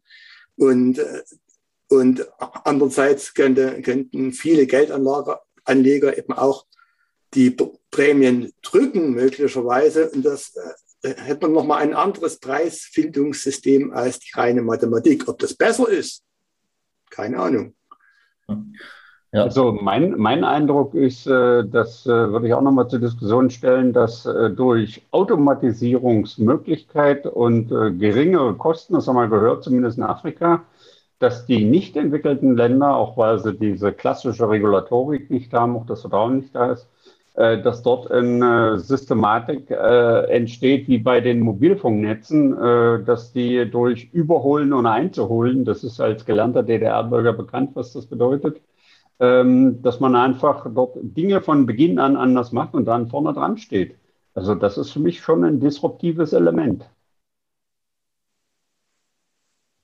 Ähm, genau, das ist auch der Fokus ja von unserem Forschungsprojekt, dass wir sagen, diese dieser autonome Faktor, der muss ein bisschen wachsen dabei, weil es ist eben schwierig, das in so einem Prozess, wenn man sich vorstellt, so eine Versicherung mit vielen Mitarbeitern, die diese Schadensabwicklung machen und so, das da so zu integrieren. Äh, ich würde es auch gar nicht so versuchen und ich finde es sogar eher äh, so, dass äh, eigentlich ein System sich immer einfacher eher ersetzen lässt, als sich zu verbessern. Das hat man ja auch bei allen anderen Sachen gesehen, Bitcoin oder allen anderen Sachen. Also man äh, kann manchmal einfach irgendwas Besseres schaffen, dann nutzen es die Leute, weil es eben irgendwas bietet, schneller ist zum Beispiel oder einfacher.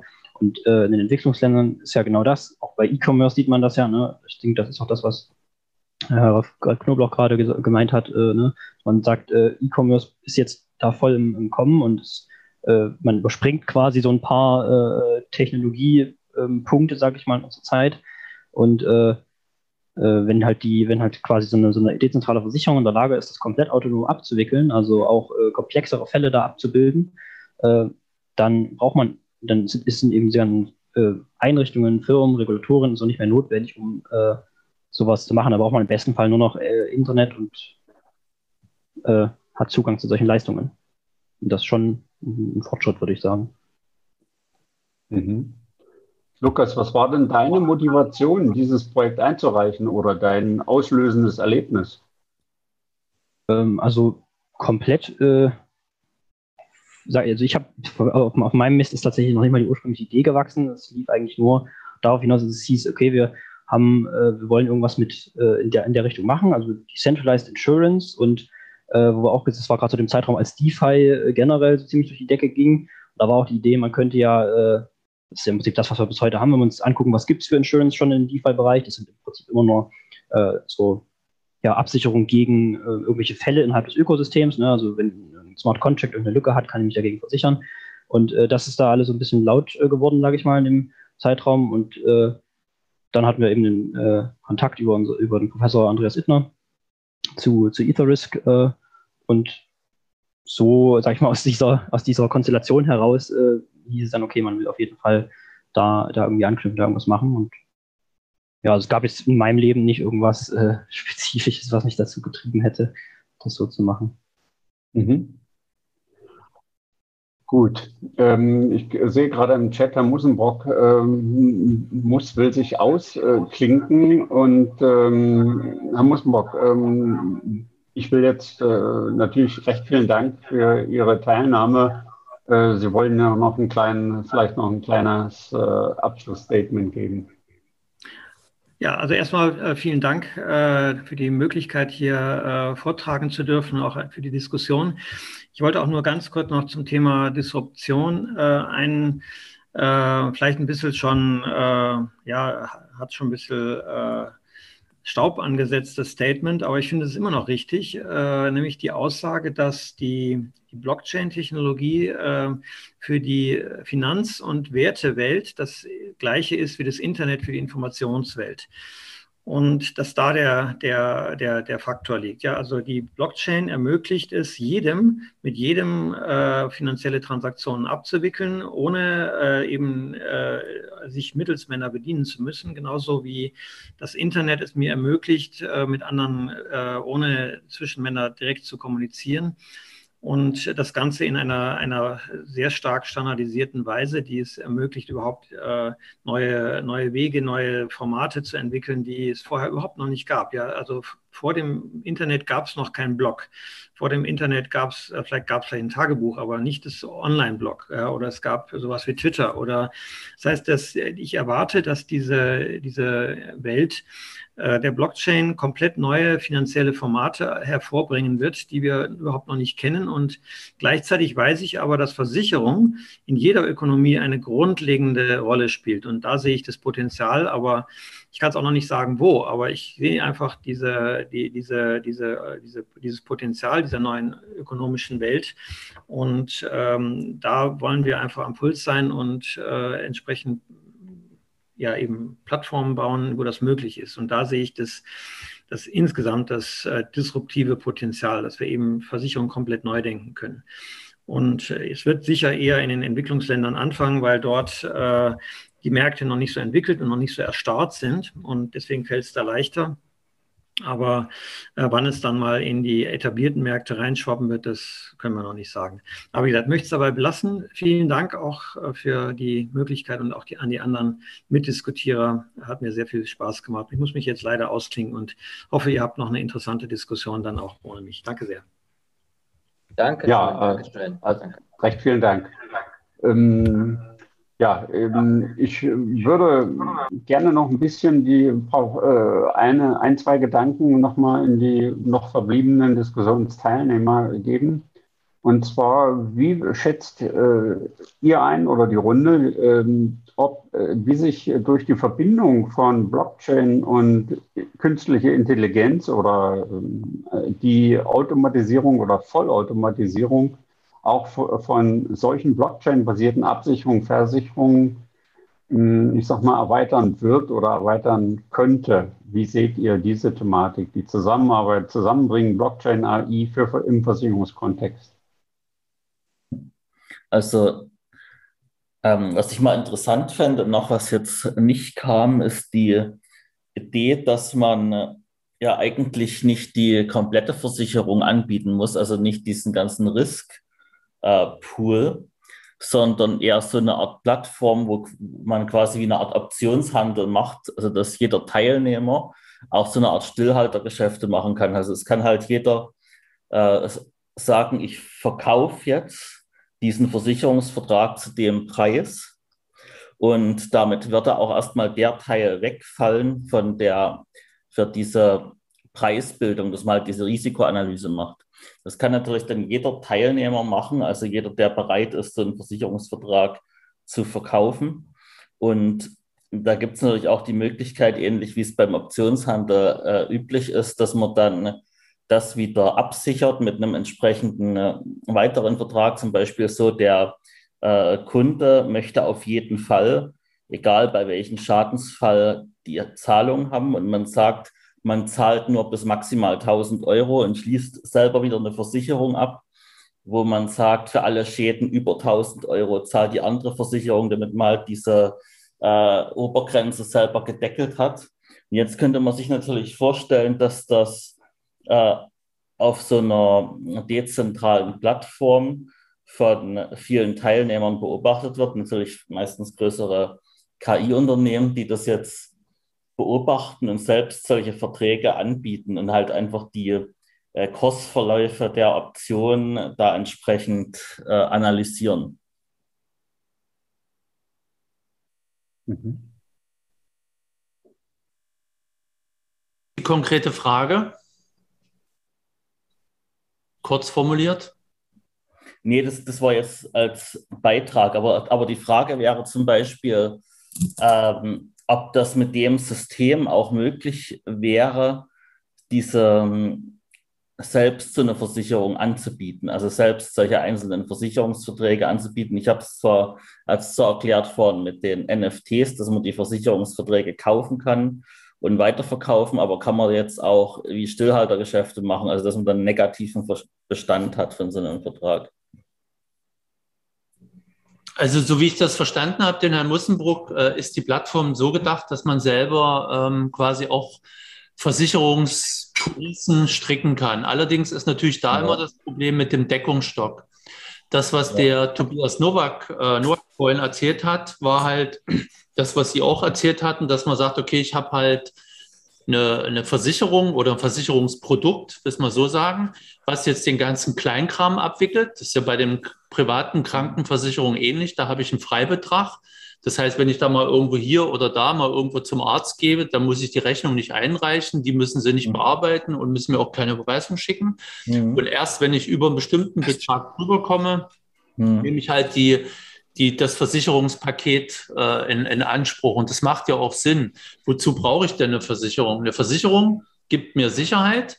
Und ich will doch nur Sicherheit haben, nicht irgendwie bei Kleinkram-Sachen, sondern ich will Sicherheit haben, wenn mir irgendwie was Schlimmes genau. passiert. Eine Existenzabsicherung, genau. Richtig, ja. Also bei einer Unfallversicherung ist es vollkommen Pillepalle was ich für einen Daumen, wenn ich mir den abschere, was ich dafür bekomme. Das Problem, dass ich Vollinvalide sein kann und dummerweise einen Unfall überlebe, das ist doch eigentlich das Risiko, was ich äh, mhm. bei einer Unfallversicherung absichern will. Genau. Ja, vielleicht lassen Sie mich, lassen Sie mich kurz darauf antworten. Ich bin auch drin, Tobias Noack, ähm, mhm. auch wenn es jetzt äh, vielleicht von der Geräuschkulisse etwas anders ist. Ich hatte ehrlich gesagt nicht gedacht, dass es knapp zwei Stunden äh, in Anspruch nimmt, was sehr schön ist. Ähm, insofern, sorry. Ähm, ich habe Folgendes noch dazu zu sagen, zu Ihrem Vorschlag. Natürlich ist das, das die ganze Plattform dafür gedacht, so gut kenne ich das Projekt, ähm, ähm, mit, Steff, äh, mit Christoph Musenbrock und seinen Mitstreitern, dass es eine Plattform ist und dass es eben auch anderen ermöglicht wird, eigene Ideen einzubringen, eigene Produkte zu kreieren. Vorhin kam im Chat mal kurz die Idee mit äh, Zugverspätungsversicherung. Auf die Idee sind wir natürlich auch schon gekommen haben dort mit hochrangigen Vertretern von Bahnbetreibern, deren Namen ich jetzt nicht nennen möchte, aber es waren jedenfalls keine kleinen Deutschen gesprochen. Ähm, dort scheitert es an anderen Gründen, warum es nicht gemacht wird. Theoretisch wäre es möglich. Ja, also für einen Bahnbetreiber, um mal ein Argument vielleicht so gedanklich mit reinzubringen, ist es natürlich seltsam, wenn er ein Leistungsversprechen auf der einen Seite abgibt, nämlich pünktlich zu sein, auf der anderen Seite eine Versicherung gegen Unpünktlichkeit seinen äh, Gästen anbietet. Ähm, da beißt sich die Katze ein bisschen in den Schwanz, das muss man auch verstehen.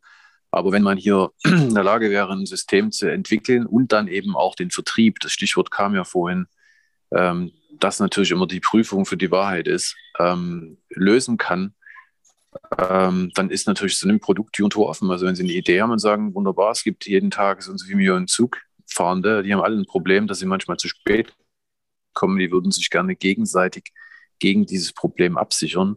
Warum denn nicht? Ja, und das könnte man innerhalb einer solchen Absicherungslösung, wie das ähm, Herr Musenbrock dargestellt hat, die mit der BaFin diskutiert worden ist, möglicherweise sogar auf die Beine, auf die Beine stellen. Äh, es ist dann eben keine Abs Versicherung, das Stichwort kam auch im Chat, sondern es wäre dann eine Absicherung.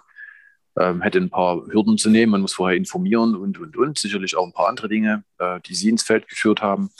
Aber grundsätzlich ist es denkbar und genau dafür ist es auch gedacht. Ja, und es ist nicht gedacht, dass man jetzt nur eine Richtung ermittelt, sondern dass man in mehrere Richtungen denkt und sagt, wie kann gemeinsame Risikotragung, wie sie früher in Familienverbänden ganz normal organisiert wurde oder in Dorfverbänden organisiert wurde, wie kann das wieder funktionieren, ohne dass es ein zentrales Institut braucht, das mit einer bestimmten Gewinnerwartung seiner Aktionäre dieses Geschäftsmodell betreibt. Ja, also wie kriegt man ja. kleine Risiken untereinander ausgemittelt, ohne sich kennen zu müssen, aber trust-based sozusagen und ohne Korruptionseingriffe. Wie kriege ich sowas auf die Beine, ohne dabei einen Haufen Kosten zu produzieren? Das ist der Gedanke hinter dem ganzen Projekt. Hm. Und gerade bei dieser Bahngeschichte, da hat man ja jetzt nicht viele Schnittstellen. Da hätte, hätte man einmal die Schnittstelle von der Bahn für die äh, Verzögerungen, aber das wird, wird, wahrscheinlich nicht so genau sein. Dann hätte man noch die Option, das sind ja mehrere. Hm. Ja. Kann man alles anders lösen. Theoretisch ist es alles machbar.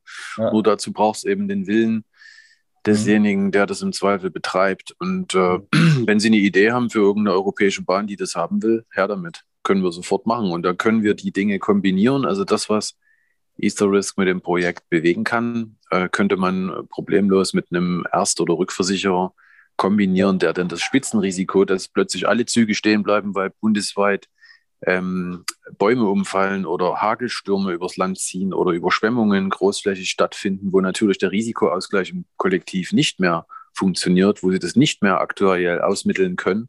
Das sind die Spitzenereignisse oder die großen Exposures, äh, die man dann eben über Versicherer abdeckt. Das wäre überhaupt wahrscheinlich kein Problem, wenn man, den, das, Grundrauschen, das Grundrauschen anders organisieren kann. Aber wenn man nur einen Marktplatz, also so eine Art Broker für solche Versicherungsverträge anbietet, dann wird es ja automatisch Leute geben, die dann dieses, diese entsprechenden Risiken abdecken. Nein, das ist nicht so. Sorry, das wäre schön, dann wären wir schon vier Jahre, hätten wir jetzt vier Jahre nicht äh, mit Themen wie Vertrieb eben immer auch, was ist Vertrieb, ist kein schönes Wort, aber mit, mit ähm, Distribution ist schöner also sozusagen mit, der, mit, der An, mit dem Anbieten von Lösungen, mit dem Umsetzen von Lösungen zu tun gehabt. Das ist schon ein Knackpunkt. Ja. Also es gab ja verschiedene auch Versicherer, die sich mit Blockchain mehr oder minder basierten ähm, äh, Modellen beschäftigt haben. Wenn Sie es googeln, werden Sie was finden von der AXA oder von der CHAP oder von auch anderen Versicherungen, die das probiert haben.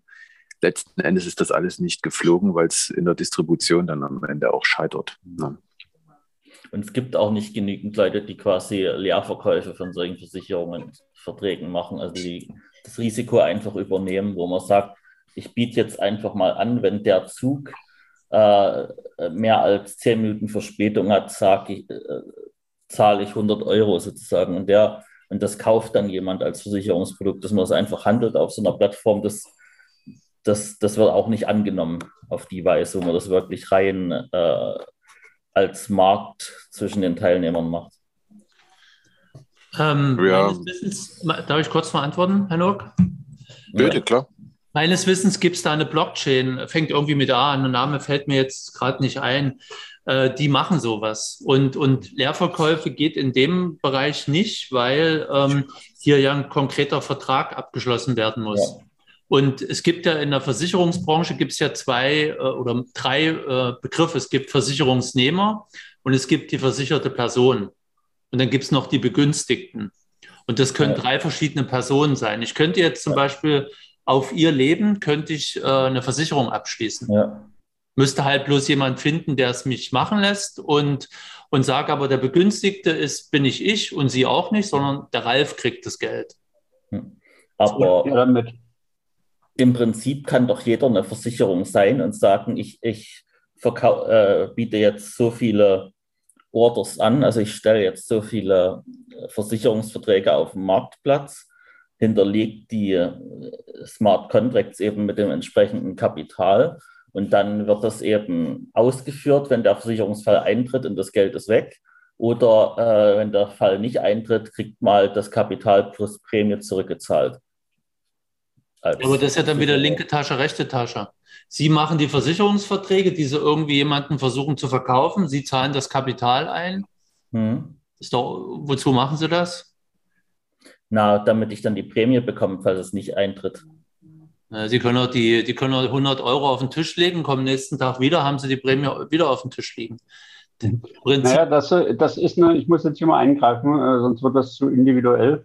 Ähm, das ist eine gute Idee. Ich würde nochmal äh, zurückkommen zu dem, was der Herr Noack sage. Familienverbände, nicht, ungewinn, äh, nicht unbedingt eine Gewinnerzielungsabsicht, sondern aus, nehmen wir an Familiensicht oder territoriale Bauern, äh, aus äh, Risi gemeinsamer Risikoabsicherungsabsicht. Und wenn Fallsüberträge entstehen, positiver Art, dann kann man die reinvestieren oder ähm, auszahlen als Dividende, was auch immer dieses, äh, die Idee äh, der, der gemeinsamen nicht Gewinnerzielungsabsicht, äh, Risikoabsicherungsmöglichkeit, äh, die sehe ich hier als ein ganz tolles Element, das sich ähm, territorial äh, in einem, ob das äh, vielleicht auch an einem Fluss ist oder so, dass sich Leute gegen irgendwas, was die gemeinsam meinen, sich absichern zu wollen oder das Risiko zu scheren, äh, das finde ich einen ganz tollen Ansatz. Nehmen Sie, nehmen Sie doch. Auch, auch Lukas ähm, zum Beispiel.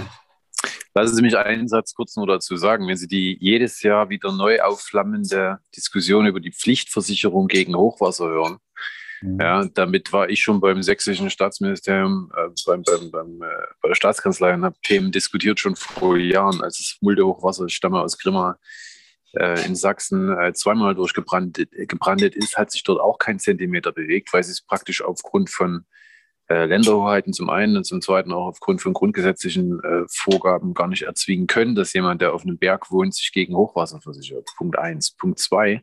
Können Sie aber sehr wohl, könnte man sehr wohl sagen, dass man all denen, die im Flussgebiet liegen, ähm, eine solche technische Lösung erlaubt, bei der sie sich gegeneinander, und zwar alle gegeneinander, ähm, gegen das Risiko versichern, dass sie eben in der nächsten Flut draufgehen. Und da heute keiner weiß, wann der nächste Starkregen niedergeht, äh, wäre das möglicherweise auch eine Lösung. Ich weiß nicht, ob es klappt, aber ich könnte mir vorstellen, dass sowas geht.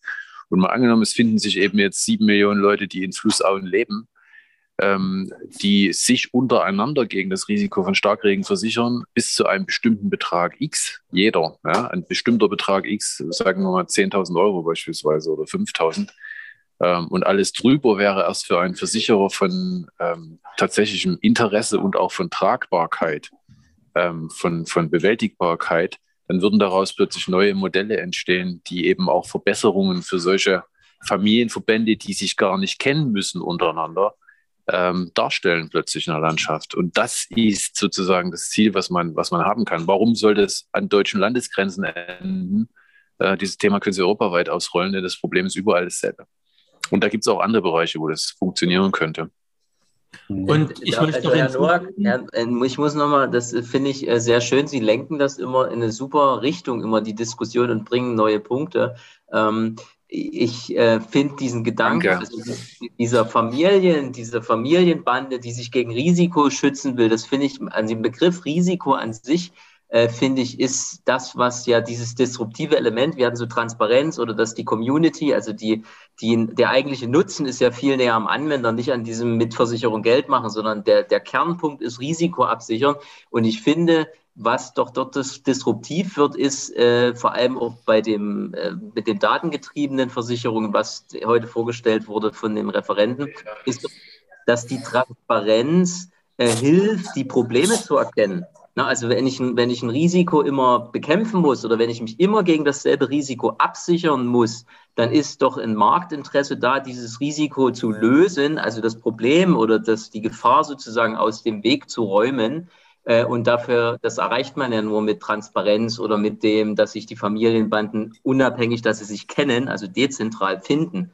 Ich finde, ja. das ist doch noch ein disruptives Element, oder? Was wir jetzt durch die Diskussion nicht feststellen. Sehe ich auch so. Nehmen Sie Pandemie. Ja, jeder sagt, Pandemien sind nicht versicherbar. Natürlich stimmt das. Wenn jeder in Deutschland von Pandemie betroffen ist, jeder Gastronomiebetrieb, ähm, muss logischerweise die Prämie von allen, äh, die eingezahlt werden, die kann nicht reichen, um alle Schadenfälle zu bezahlen. Aber jeder weiß nach einem solchen Ereignis, wie wir es jetzt haben, dass sowas mal wieder kommt. Die Frage ist nur, wie weit lässt sich das beherrschen und wie weit wird es diese Dimension nochmal einnehmen. Und wenn alle in einen Topf einzahlen würden und sagen, im Zweifel kriege ich genau das wieder, was ich eingezahlt habe, aber wenn ich Glück habe, Klammer auf Pech und es mich stärker trifft, Klammer zu, kriege ich vielleicht mehr, als ich eingezahlt habe, dann ist doch genau das dasselbe Moment, was heute in einem sizilianischen Bergdorf existiert, wo 600 Leute leben und natürlich klar ist, wenn die Mutter, Großmutter sich den Schenkelhals bricht, dass der Sohn die nächsten sechs Wochen die Milch und das Fleisch und die Butter mitbringt aus dem Konsum, ohne zu fragen, ob er dafür Geld ähm, geschenkt bekommt oder kriegt oder einen Profit haben will. Da ruft auch keiner nach einem Bürgermeister, der sich darum kümmern soll, sondern das klärt der Familienverband unter sich. Und so ein Element ähm, will das sicherlich auch sein, dieses ISA-Risk-Modell. Insofern ist es schon innovativ und neu und auch kombinierbar mit dem, was am Markt existiert. An mhm. klassischen Versicherungslösungen. Und ich möchte noch ergänzen, äh, es ist mit dem Iterist-Modell ist es natürlich auch möglich, Leute zu versichern, die sonst von der Versicherung ausgeschlossen werden. Weil die sagen, nee, ihr habt in einer Flussaue gebaut, euch versichern wir nicht gegen Hochwasser. Ja, aber alle, die in der Flussaue gebaut haben, könnten sich miteinander ja. gegen das Risiko Hochwasser versichern. Natürlich müssen sie dabei wissen, dass im Zweifel nicht mehr drin ist als das, was alle in den Topf eingezahlt haben. Das ist sozusagen der, der Worst Case. Aber der Best Case im Schadenfall ist, dass sie dann doch was bekommen, weil es eben nur in Köln auftritt und nicht bundesweit. Wie es ist, wenn es nicht eintritt. Das andere ist der ja. zweitbeste Fall. Mhm. Ja, und das ist ja dann auch so ein bisschen die äh, Idee des, äh, der viel stärkeren Durchsetzung auch einer genossenschaftlichen Idee und nicht zwingend der Gewinnerzielungsabsicht, was ja die klassische Versicherungsindustrie hat, ähm, äh, sondern ich sag mal, so etwas wie eine Gemeinnützigkeit vielleicht zu erzielen oder eine Gemeinschaftsnützigkeit, vielleicht ein neues Wort, weiß ich nicht. Ja, ich sag mal, dass die Trennschärfe ist da, glaube ich, noch zu definieren. Das ist jetzt heute noch äh, nicht klar und das ist ein Stück weit Zukunftsmusik. Herr Mussenbrock hat ja sehr schön sein Tokenmodell oder das Tokenmodell, ähm, das, das die, das die Isoris GmbH verfolgt, dargestellt. ähm, und die Staking-Effekte und die ganzen Geschichten mit Kapitalbeschaffung und so weiter. Dass da irgendjemand, der Geld riskiert, im Zweifel auch was verdienen äh, können muss, ist, glaube ich, klar. Das tut ja heute auch ein, ähm, ein, ein Pensionsfonds aus Deutschland, aus der Schweiz oder sonst wo, wenn er seine Gelder in eine Versicherung investiert. Nichts anderes passiert da ja auch, nur halt über andere Mechanismen.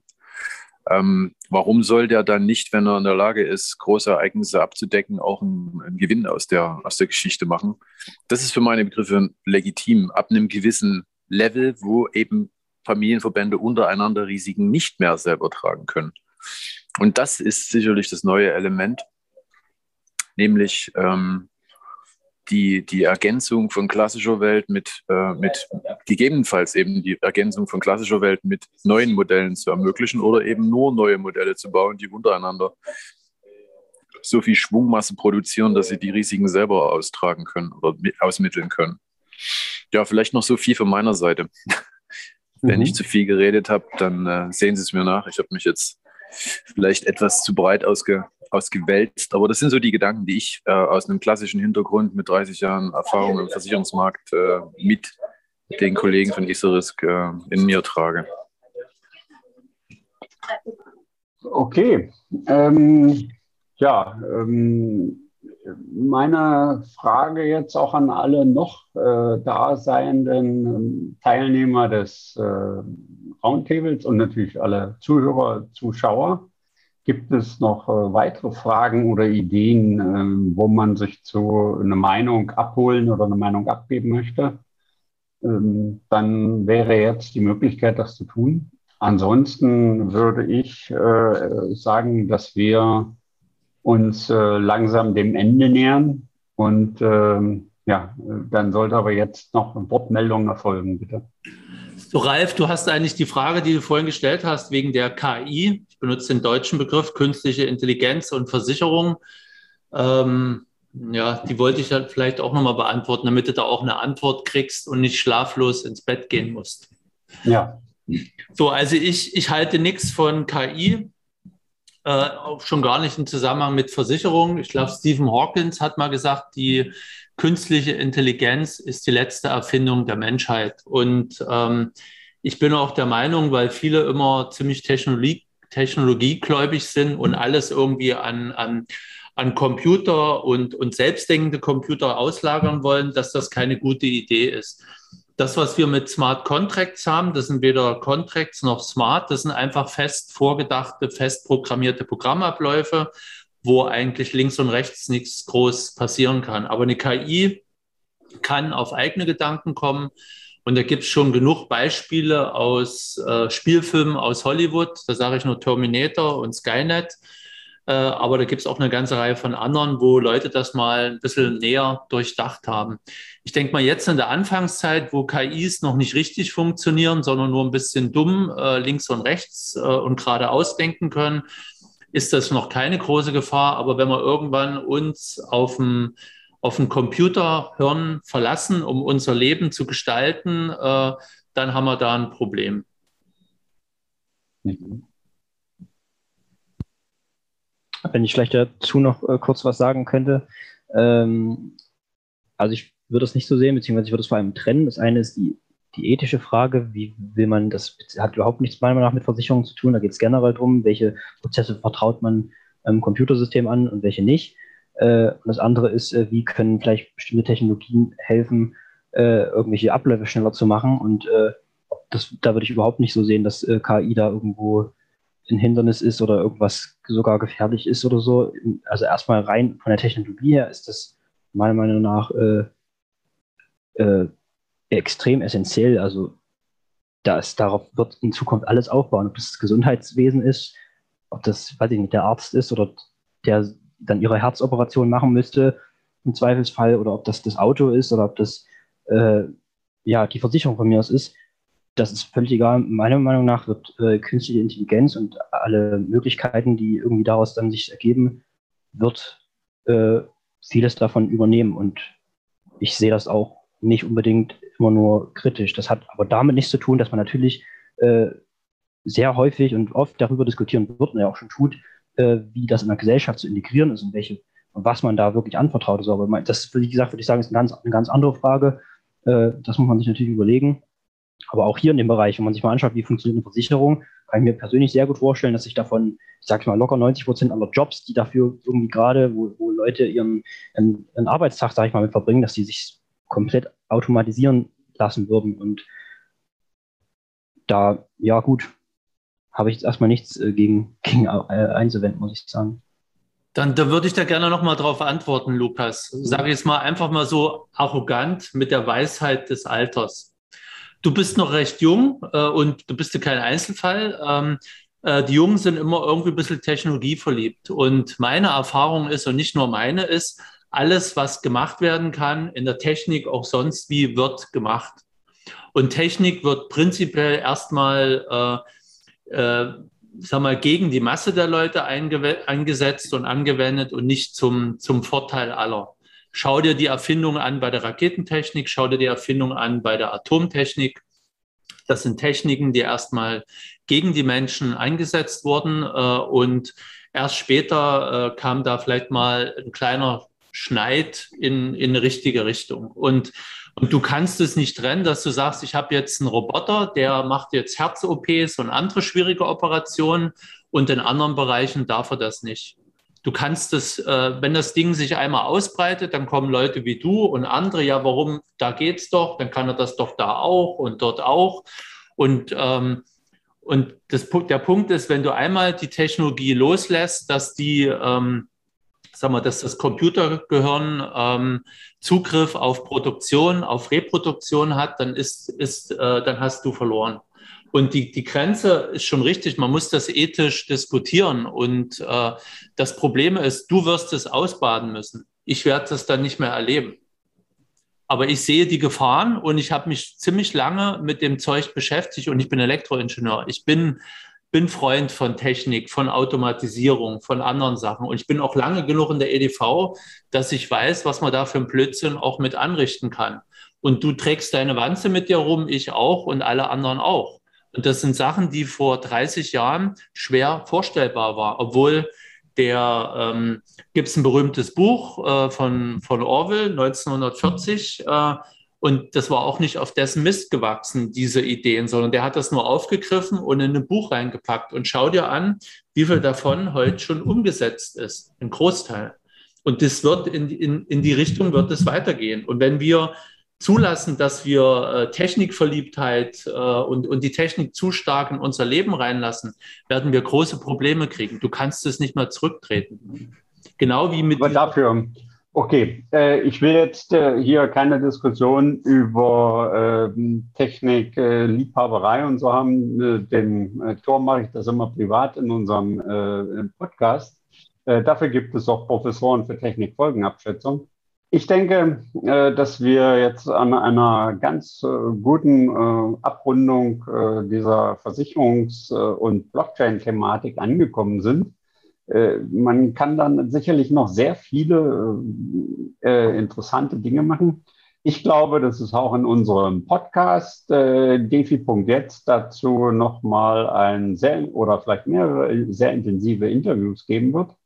Und äh, ich kann mir, äh, bin mir auch sicher, vielleicht in einem Jahr oder in sechs Monaten oder neun Monaten nochmal einen erneuten äh, Meetup oder ein neues Meetup zum Thema Versicherung und Blockchain zu machen, um zu sehen, wie hat sich die Thematik weiterentwickelt oder wird sich weiterentwickeln. Also ich werde das auch äh, aus meiner Sicht diese Absicherung, Familienverbände, was auch immer, äh, ohne Gewinnerzielungsabsicht und diese Open Source Ideen, das sind für mich Dinge, wo ich sage, das hat mir jetzt erst den Horizont in der äh, Diskussion heute äh, eröffnet, was da möglich sein könnte. Und ähm, in dem Sinne äh, möchte ich mich ganz herzlich bei den Panel-Teilnehmern für die sehr interessanten Sichtweisen und Diskussionsbeiträge bedanken.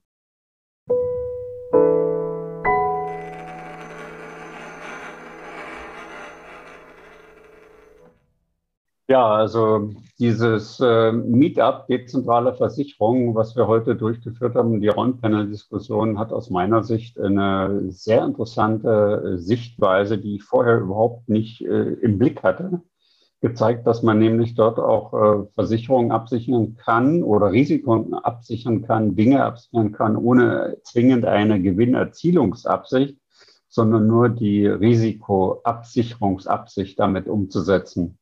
Und äh, das könnte so ähnlich wie früher alte Familienverbände oder territoriale ähm, äh, Risikoteilungen, sei es Flussdelta, Wohnen oder ähm, irgendwo sturmreiche Gegend, wo man wohnt, äh, ohne dass man eine Gewinnerzielungsabsicht hat. Und diese äh, Idee, äh, solche Versicherungsverträge, Absicherungsverträge als Smart Contracts vollautomatisch laufen zu lassen, Open Source zu stellen, dass Gemeinschaften selbstständig entscheiden können, äh, äh, so etwas abzusichern, ohne Gewinnerzielungsabsicht, äh, aber Risikoabsicherungsabsicht, das ist ein vollkommen neuer Punkt.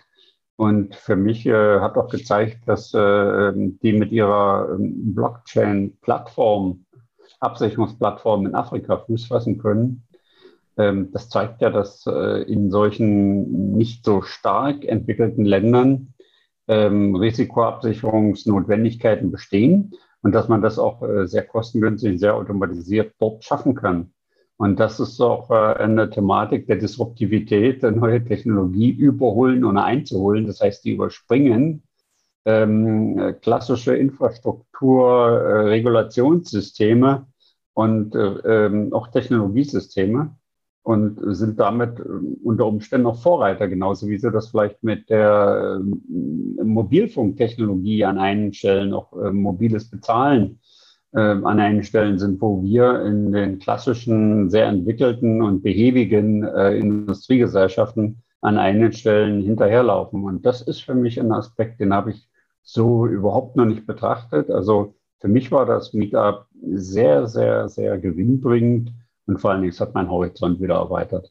Und ich bin auch der Meinung, äh, dass wir diese Thematik immer wieder mal auch in, in unserem Podcast aufnehmen sollten. Ja, sehe ich im Prinzip ähnlich. Äh, ich fand es auch interessant, ähm, wobei ich aber überholen ohne einzusch äh, nee, überholen ohne einzuholen, würde ich jetzt an dem Punkt nicht sehen, weil der Punkt einfach die Versicherungs, äh, also bei uns in, sag mal, in Europa oder speziell in Deutschland hat das Wort Versicherung einen, einen schlechten Beigeschmack. Aus verschiedenen Gründen, weil die immer rumdiskutieren, die dauert ewig lange, die Schadensabwicklung, und dann kriege ich auch nur einen Bruchteil. So und, äh, und der Vorteil ist halt, hier können sich Leute gegen, gegen bestimmte Risiken absichern, wo die Versicherungsbranche sagt, nee, machen wir nicht.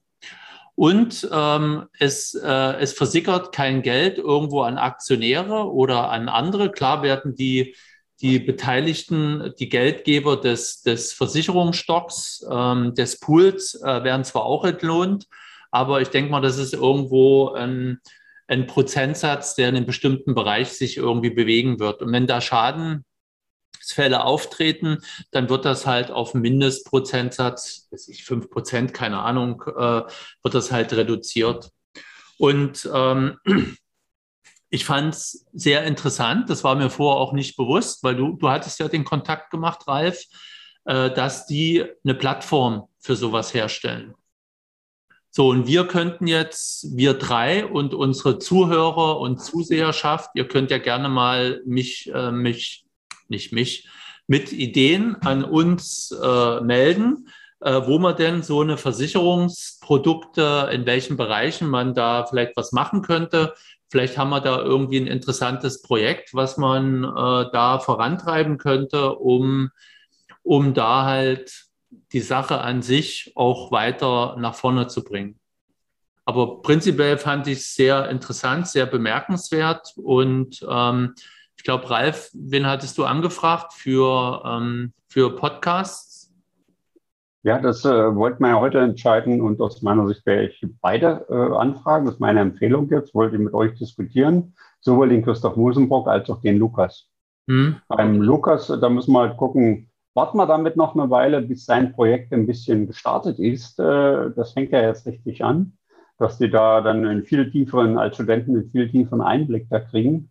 Äh, der eine Mitentwickler, Student, äh, Kim Kevisch, mit dem arbeite ich selber direkt zusammen. Ja, bei meiner jetzigen Firma Blockchains. aber das kann man sehen. Also auf jeden Fall würde ich, werde ich den Christoph Musenbrock anfragen. Schauen wir mal, ob er dann demnächst Zeit hat. Hm. Und bevor wir jetzt Mario endlich mal auch zum Wort kommen lassen, der auch Mitstreiter unseres Podcasts ist, ähm, denke auch, äh, dass wir da vielleicht noch warten, weil sonst haben wir zu doll, zu viele Versicherungsgespräche äh, nacheinander. Ähm, und wenn ihr jetzt als Zuhörer, als Zuschauer Fragen habt, schickt die uns, weil wir werden jetzt relativ zeitnah versuchen, mit dem Christoph Musenbrock äh, ein Gespräch zu führen, als Podcast wieder. Und jetzt Mario an dich. Was hast du denn heute so bemerkenswertes mitnehmen können? Naja, also ich würde gerne einfach noch auf das eingehen, was du gerade gesagt hast, äh, dass du meintest, dass es so lange dauert bei normalen Versicherungen, bis die Schadensregulierung durchgeführt wird. Das ist das Schöne auch wieder an den, an den Orakeln und an, an Smart Contracts, äh, dass das im Hintergrund am Ende vollautomatisch passiert. Das Orakel sagt sozusagen zum Beispiel, der Flug ist ausgefallen und das, das hatten, hatten wir hier auch schon, beziehungsweise ihr beide, ich weiß aber nicht mal, mit welchem Gast das war, auch schon besprochen. War das mit dem, mit dem Markus? Äh, dass da vor allen Dingen, was da, was da Flugtickets angeht und so angeht, dass dann im sekundären Markt sozusagen, beziehungsweise bei Versicherungen, in dem Moment, wo der Flieger verspätet ist, kann die Versicherung sofort ausgezahlt werden. Da muss man jetzt nicht erst noch mit fünf Formularen an irgendwelche anderen Stellen rennen, äh, wenn es so ist, dann ist es so. Dann führt der Code aus und dann kriegt man seine, mhm. seine Entschädigung auf das entsprechende Wallet beziehungsweise auf die Wallet-Anwendung ausgezahlt. Und das äh, finde ich auch einen sehr guten Vorteil. Und das ist ja das Schöne auch wieder an DeFi und beziehungsweise an allen diesen dezentralen ähm, Vorgängen, die hier passieren. Es ist eine schöne, niedrige, eine niedrige Schwelle zur Teilnahme. Ne? Also sprich, eine, wie jetzt der, man, man, man hat seine Wallet, man kauft sich entsprechend die Token dazu und schon ist man dabei. Jetzt nicht irgendwelche Verträge wieder abschließen, sondern niedrigschwellig halt. Und schon kann man sich Versicherung, kann man Versicherungsnehmer werden. Ja? Oder auch versicherte Person. Das fand gut, ich aber stopp, du, du, schließt da schon einen Vertrag ab, indem du da Geld einzahlst, äh, schließt du damit konkludent, wie es so schön heißt im Juristendeutsch, einen Vertrag ab. Aber halt ohne, äh, ja, das, na klar, na klar, ja. Aber das ganze, dieser ganze Rattenschwanz hinten dran äh, ist halt in dem Sinne nicht gegeben, beziehungsweise nicht notwendig. Ja. Mhm. Ja, derzeit, äh, das ist ja auch mal etwas, das werden wir sicherlich auch noch weiter beobachten. Das hat ja der Christoph Musenbrock, das sollten wir dann in dem Podcast mit ihm auch nochmal besprechen. Derzeit wird er ja ähm, sozusagen an der Bande von der BaFin oder der Versicherungsaufsichtsbehörden beobachtet. Was tut er denn? Was macht er denn da? Äh, tut er da äh, Leute schädigen? Äh, tut er die überbevorteilen äh, oder unterbevorteilen? Und äh, wenn die Beträge, die er umsetzt, zu stark, zu groß werden, dann wird sicherlich die klassische äh, Lobby schon ähm, auch äh, die äh, Aufsichtsbehörde da seinen Arm ausstrecken. Das hat er ja so gut erklärt und bildlich gesprochen. Ich denke, das wird passieren, aber derzeit lässt man ihn einfach noch spielen und agieren. Zum Glück. So, und er hat ja auch gesagt, dass dann irgendwann mal äh, vielleicht eine Versicherung um die Ecke kommt, die ihn dann oder wie auch immer wen aufkauft. Ich denke aber auch, wenn die Versicherungen zu lange warten, dann kann man es eher umgedreht machen. Ich denke nur an bitcoin.de. Äh, die haben auch äh, sich eine Bank gekauft, weil sie halt da eine Krypto-Verwahrlizenz am einfachsten bekommen haben. Das heißt, wenn man da eine, eine interessante Versicherung bauen kann, die, äh, sag mal, eine einfache Distribution hat, das Wort fand ich auch gut vom ähm, Tobias Noack. Ähm, insgesamt seine Redebeiträge fand ich sehr gut. Dann hat man da natürlich entsprechende Vorteile und, äh, und ist dann schon mal äh, etabliert in bestimmten, in bestimmten Marktsegmenten. Ja. Dann sind wir durch. Wie gesagt, schreibt uns eure Anmerkungen auf Telegram in die Kommentare. Und äh, ansonsten und freuen wir uns. Ihr könnt uns auch äh, bei anchor.fm eine Sprachnachricht schicken, wenn ihr wollt falls ihr nicht so viel schreiben wollt oder äh, nicht schreiben könnt, könnt ihr auch reden mit uns, wenn ihr wollt. Ja, ja ich glaube, das geht aber auch auf Telegram Sprachnachrichten schicken. Auch da, ja, auch da. Auch da. Aber macht's, wie es wollt. Ihr könnt auch eine E-Mail schreiben oder ihr könnt am besten uns direkt kontaktieren. Unsere Daten findet ihr schon irgendwo, irgendwie. Und äh, wie gesagt, schreibt. Und vor allen Dingen, wir, ihr wisst, wir sind 7 mal 24 reaktiv following the sun. Deswegen haben wir den Tor extra nach Costa Rica geschickt, damit er dort die minus acht Stunden sehr gut aushält. Ja, da habe ich hier, weil ich nicht mit euch kommunizieren kann, habe ich dann äh, Beschäftigungsprobleme. Aber ich habe jetzt sowieso äh, eine Beschäftigung. Ich darf jetzt das Ganze wieder schneiden. Du hast es gut. Danke, Tor. Und bleibst Danke, ein Tor. schnittiger Kerl. Ja, und Mario, ich nehme dein Angebot bezüglich Schneidehilfe an. Da reden wir nochmal drüber die nächsten Tage. Geht klar. Geht klar. Ansonsten bis zum nächsten äh, Podcast. Seid gespannt, was als nächstes kommt. Wir wissen es und ihr dürft euch überraschen lassen. Bis also dann. bis zum nächsten Mal. Tschüss. Tschüss.